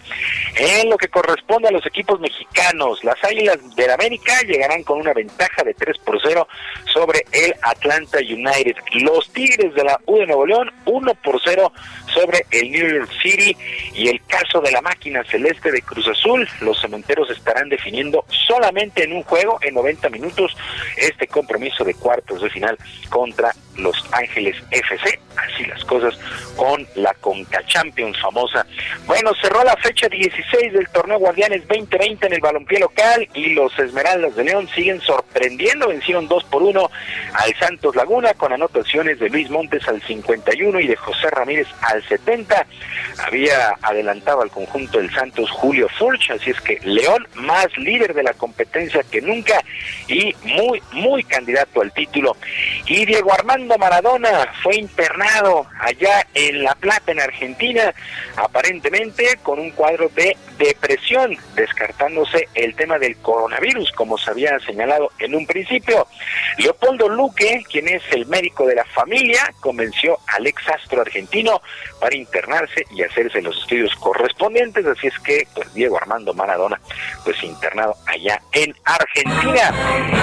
Y el equipo de los Bucaneros de Tampa Bay venció 25 a 23 a los Gigantes de Nueva York en el clásico lunes por la noche que puso fin a la semana 8 en el fútbol americano de la NFL. Con este resultado los Bucaneros 6 triunfos y 2 descalabros y los Gigantes 1 y 7 fue un juego bien entretenido que se definió prácticamente hasta los últimos segundos. Los Gigantes anotaron touchdown, pero al buscar la conversión se quedaron cortos en su intento de mandar el juego a tiempo extra. Fue un buen juego en términos generales. Tom Brady, 279 yardas, dos pases de anotación para este equipo de los Bucaneros. Y la ex número uno del mundo en la LPGA, la tapatía Loreno Ochoa, reconoció en un video en sus redes sociales a todos los deportistas de nuestro país, quienes a pesar de la pandemia han dado lo mejor de sí en este 2020. Felicitó a la tenista Renata Zarazúa, ganadora del Premio Nacional del Deporte, y a los golfistas Gaby López y Abraham Anser, quienes ni siquiera fueron nominados a la distinción. Escuchamos a Loreno Ochoa.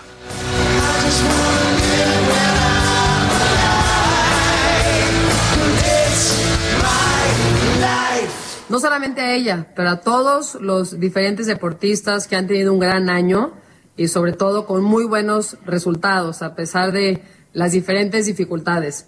Eh, quiero mencionar también eh, que es una pena que la Federación Mexicana de Golf no haya tomado cartas en el asunto. No mandó la solicitud de Gaby y no solamente de ella, también de Abraham Anser y los diferentes golfistas que han tenido un gran resultado este año. Pues ahí la queja de Lorena Ochoa, Renata Zarazúa, ganadora del Premio Nacional del Deporte por haber llegado a semifinales en el abierto mexicano y a segunda ronda en Roland Garros en el mundo del tenis. Pues sí, de repente, pues a las federaciones se les olvida hacer su chamba de repente. Bueno, y la oficina de la Liga Mexicana del Béisbol del Pacífico informó que los exámenes correspondientes de varios integrantes de los sultanes de Monterrey dieron positivos de coronavirus, por lo que la serie contra los naranjeros de Hermosillo, que arrancaría este día, ha quedado suspendida por por precaución. El número de jugadores afectados rebasa el mínimo requerido por el reglamento para saltar al diamante. Se agregó que todos son asintomáticos y ya están bajo observación y aislados. Hay que recordar que la Liga Mexicana del Pacífico fue la primera del país en abrir las puertas de sus estadios, excepto justamente los Sultanes de Monterrey en Nuevo León y los Charros de Jalisco. Todo este inicio. Ya después se vino Sonora que volvió a cerrar las puertas y pues entre eh, coronavirus está navegando esta temporada. No sabemos cuántas series más van a ser afectadas, pero por lo pronto esta, esta ha sido cancelada entre Sultanes de Monterrey y Naranjeros de Hermosillo y tendrán pues, que apretar las tuercas allá en el Pacífico justamente para evitar más contagios y más alteraciones al calendario. Sergio Lupita, amigos del auditorio, la información deportiva este martes. Recuerden nuestra vía de comunicación con la micro deportiva sus solicitudes musicales, cualquier tema, ahí lo podemos platicar. Twitter, arroba jromerohb, arroba jromerohb, es nuestra vía de comunicación entre usted y la micro deportiva. Sergio Lupita, la información el día de hoy. Gracias, Julio Romero. Muy buen día. Y tenemos información con Israel Lorenzana. Israel, ¿qué tal? Sergio Lupita, gracias. Pues fíjense que son malas noticias. Está bloqueado el circuito interior a la altura de la Terminal 1 del aeropuerto capitalino. Se trata de trabajadores de una aerolínea quienes están pidiendo que se les paguen varios sueldos y además la reposición de plazas laborales. Ellos están antes de ingresar a la Terminal 1 del aeropuerto con dirección hacia la Avenida Oceanía. Lamentablemente ya es una larga fila de vehículos los cuales están atorados con esta manifestación aquí en el circuito interior. Las alternativas no son muchas, hay que utilizar en estos momentos el eje norte en su tramo fuerza aérea y también por supuesto el eje norte con dirección hacia el paseo de la reforma. Ya elementos de la Secretaría de Seguridad Ciudadana están dialogando con los manifestantes para intentar llegar a un acuerdo. Sergio Lupita, la información que les tengo. Gracias Israel. Hasta luego. Hasta luego. Rosa Isela Rodríguez, quien ha sido, eh, cuyo, cuyo nombramiento como secretaria de Seguridad Ciudadana ha sido anunciado por Andrés Manuel López Obrador y que hasta este momento no ha aceptado, eh, da a conocer lo siguiente en su cuenta de Twitter. Agradecida y comprometida con la decisión del presidente de México, Andrés Manuel López Obrador, por la designación como titular de la Secretaría de Seguridad Ciudadana. Me incorporaré en cuando en cuanto tenga el alta médica por COVID. He seguido con interés los comentarios y consejos vertidos en medios de comunicación y redes sociales. No duden en que empeñaré todos los esfuerzos para trabajar por la gente. Gracias que me permiten servirles. Rosa Isela Rodríguez anuncia que va a aceptar una vez que se recupere de COVID. Son las 9.45. Vamos con Mónica Reyes, nos tiene información importante. Adelante, Mónica. Muy buenos días, Sergio, Lupita, amigos. Qué gusto saludarlos esta mañana de frío, de frío, porque ya se siente. Aris Chávez, representante de Productos y Tratamientos Politécnico, está aquí con nosotros. Y digo que se siente el frío porque andamos las dos bien tapaditas. Aris, nunca te había visto así, con tanta ropa encima.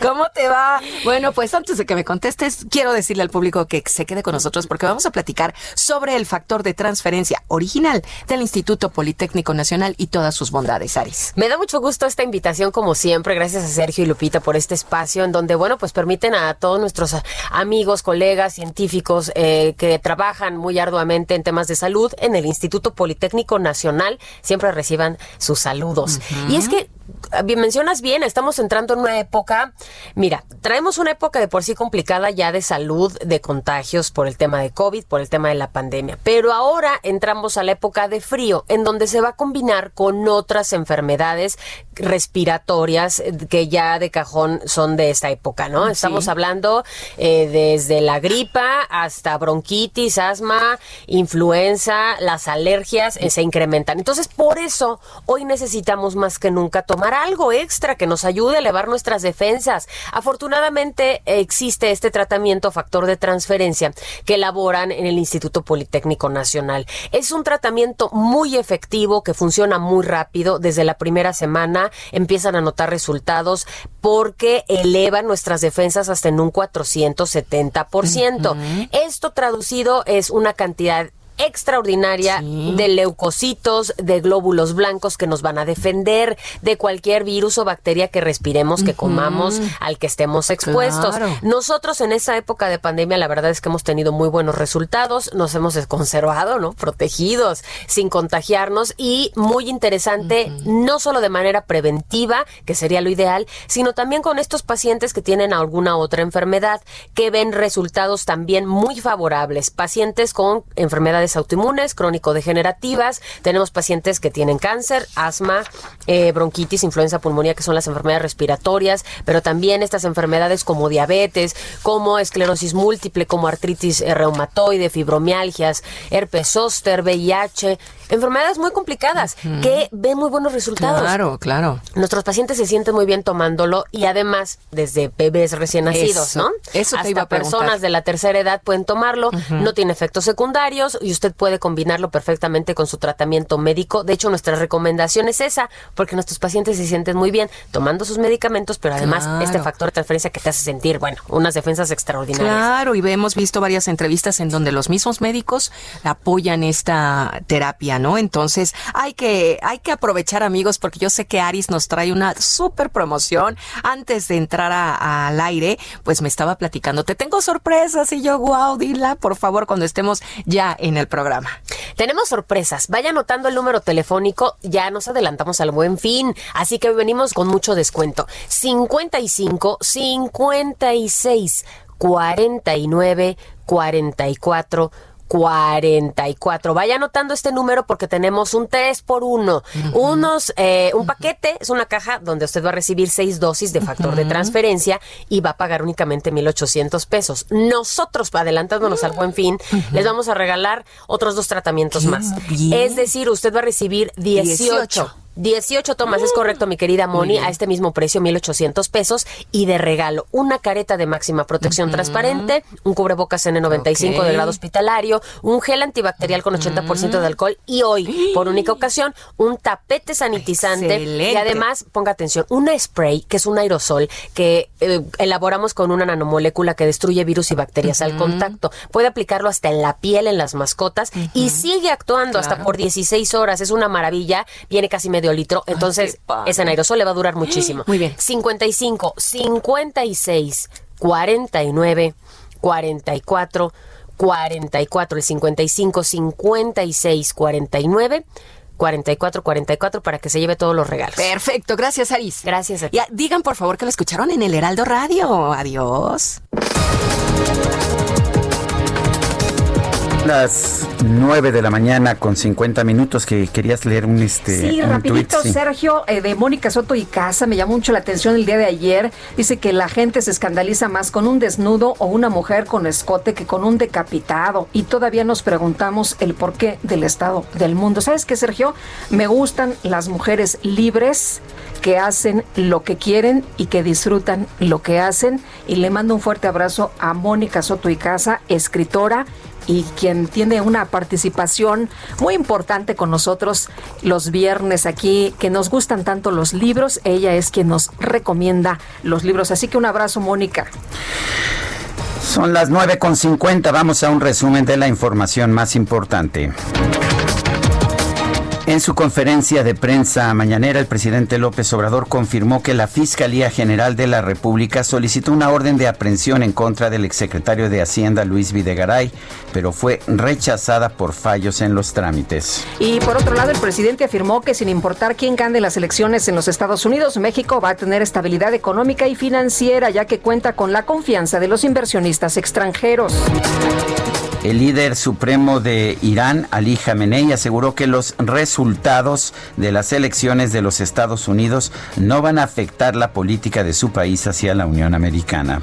En Nigeria, cientos de personas realizaron una marcha para expresar su apoyo al presidente Donald Trump mientras ondeaban banderas estadounidenses.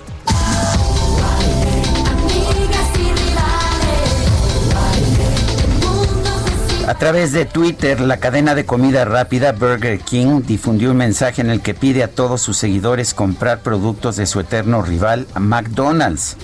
La empresa señaló que nunca se hubiera imaginado hacer tal petición, sin embargo, debido a la crisis económica generada por el coronavirus, se debe unir toda la población para proteger los trabajos de todos, por lo que llamó a seguir comprando productos de todas las cadenas de comida.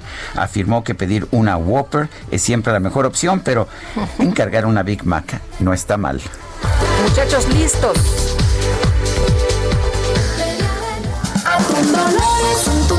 Atún Dolores, la calidad se prueba, presenta. Gastrolab con el chef Israel Arechiga. Ay, qué momento más esperado, Sergio. Israel, ¿cómo estás? Muy buenas tardes, muy buenos días, perdón. Ya me estoy Muy buenas. adelantando como si fuera mediodía. Muy buenos días, Lupita, Sergio, Hola. auditorio. Pues es que ya hace hambre, ¿no? Y Sí. por eso ya pensamos que es tarde. Entonces, hoy vamos a traer uno de los snacks más famosos del mundo, uno de los uno de los platitos con más historia, y es el sándwich. Hoy, 3 de noviembre, es el Día Mundial del Sándwich, y es una locura la historia. La historia del sándwich parte de que hubo un conde, el conde cuarto de sándwich, que se llamó, se llamó John Montagu, estuvo nada más 24 horas seguidas jugando a las cartas, sin comer, sin levantarse a comer por la adicción que tenía el juego. Entonces, mientras estaba jugando, se le ocurrió que tenía que comer algo que no ensuciara sus manos y que pudiera no levantarse de la mesa mientras estaba comiendo. Y así es como pidió que entre dos panes le pusieran un trozo de carne y al final se volvió tan famoso entre los jugadores de cartas que se le llamó sándwich en origen al conde a John Montagu. Después tengo unos datos espectaculares nada más para que se den una idea de cómo se extendió cómo se extendió este platillo. En Estados Unidos se consumen 300 millones de sándwiches al día, siendo una cifra espectacular porque son prácticamente 300 millones de habitantes los que hay en Estados Unidos. Entonces, estamos hablando que hay casi una media de un sándwich por persona todos los días. Por ejemplo, en Gran Bretaña se consumen 1.300 millones de sándwiches al año. Eh, y, y uno de los datos muy, muy padres es que el Club Sandwich se preparó por primera vez en el Saratoga Club House y por eso se le llama Club Sandwich. Y hay un dicho que tenemos entre cocineros y entre dragones que es, ¿quieres conocer el nivel gastronómico de un hotel? Pide un Club Sandwich. Y ahí es donde te vas a dar cuenta qué tanto nivel hay. Hay unas cosas, bueno, creo que el tiempo lo tenemos ya encima. Sí, perdón, pero sí. No pasa nada, ya mañana nos estaremos escuchando. Bueno, un fuerte abrazo. Un fuerte abrazo. 9 con 54. Atún Dolores presentó Y se nos acabó el tiempo, Guadalupe. Ay, caramba, pues vámonos. en- Oye, qué rapidísimo se me pasó esta mañana. Eh, Se está yendo muy rápido este mes de noviembre. Bueno, pues nos, nos vemos mañana. Gracias de todo corazón. Coma frutas y verduras.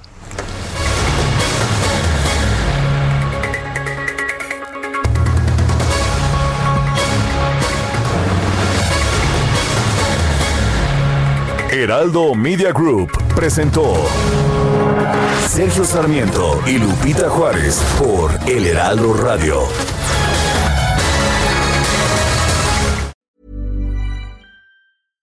Hi, I'm Daniel, founder of Pretty Litter. Cats and cat owners deserve better than any old fashioned litter. That's why I teamed up with scientists and veterinarians to create Pretty Litter. Its innovative crystal formula has superior odor control and weighs up to 80% less than clay litter. Pretty Litter even monitors health by changing colors to help detect early signs of potential illness. It's the world's smartest kitty litter. Go to prettylitter.com and use code ACAST for 20% off your first order and a free cat toy. Terms and conditions apply. See site for details.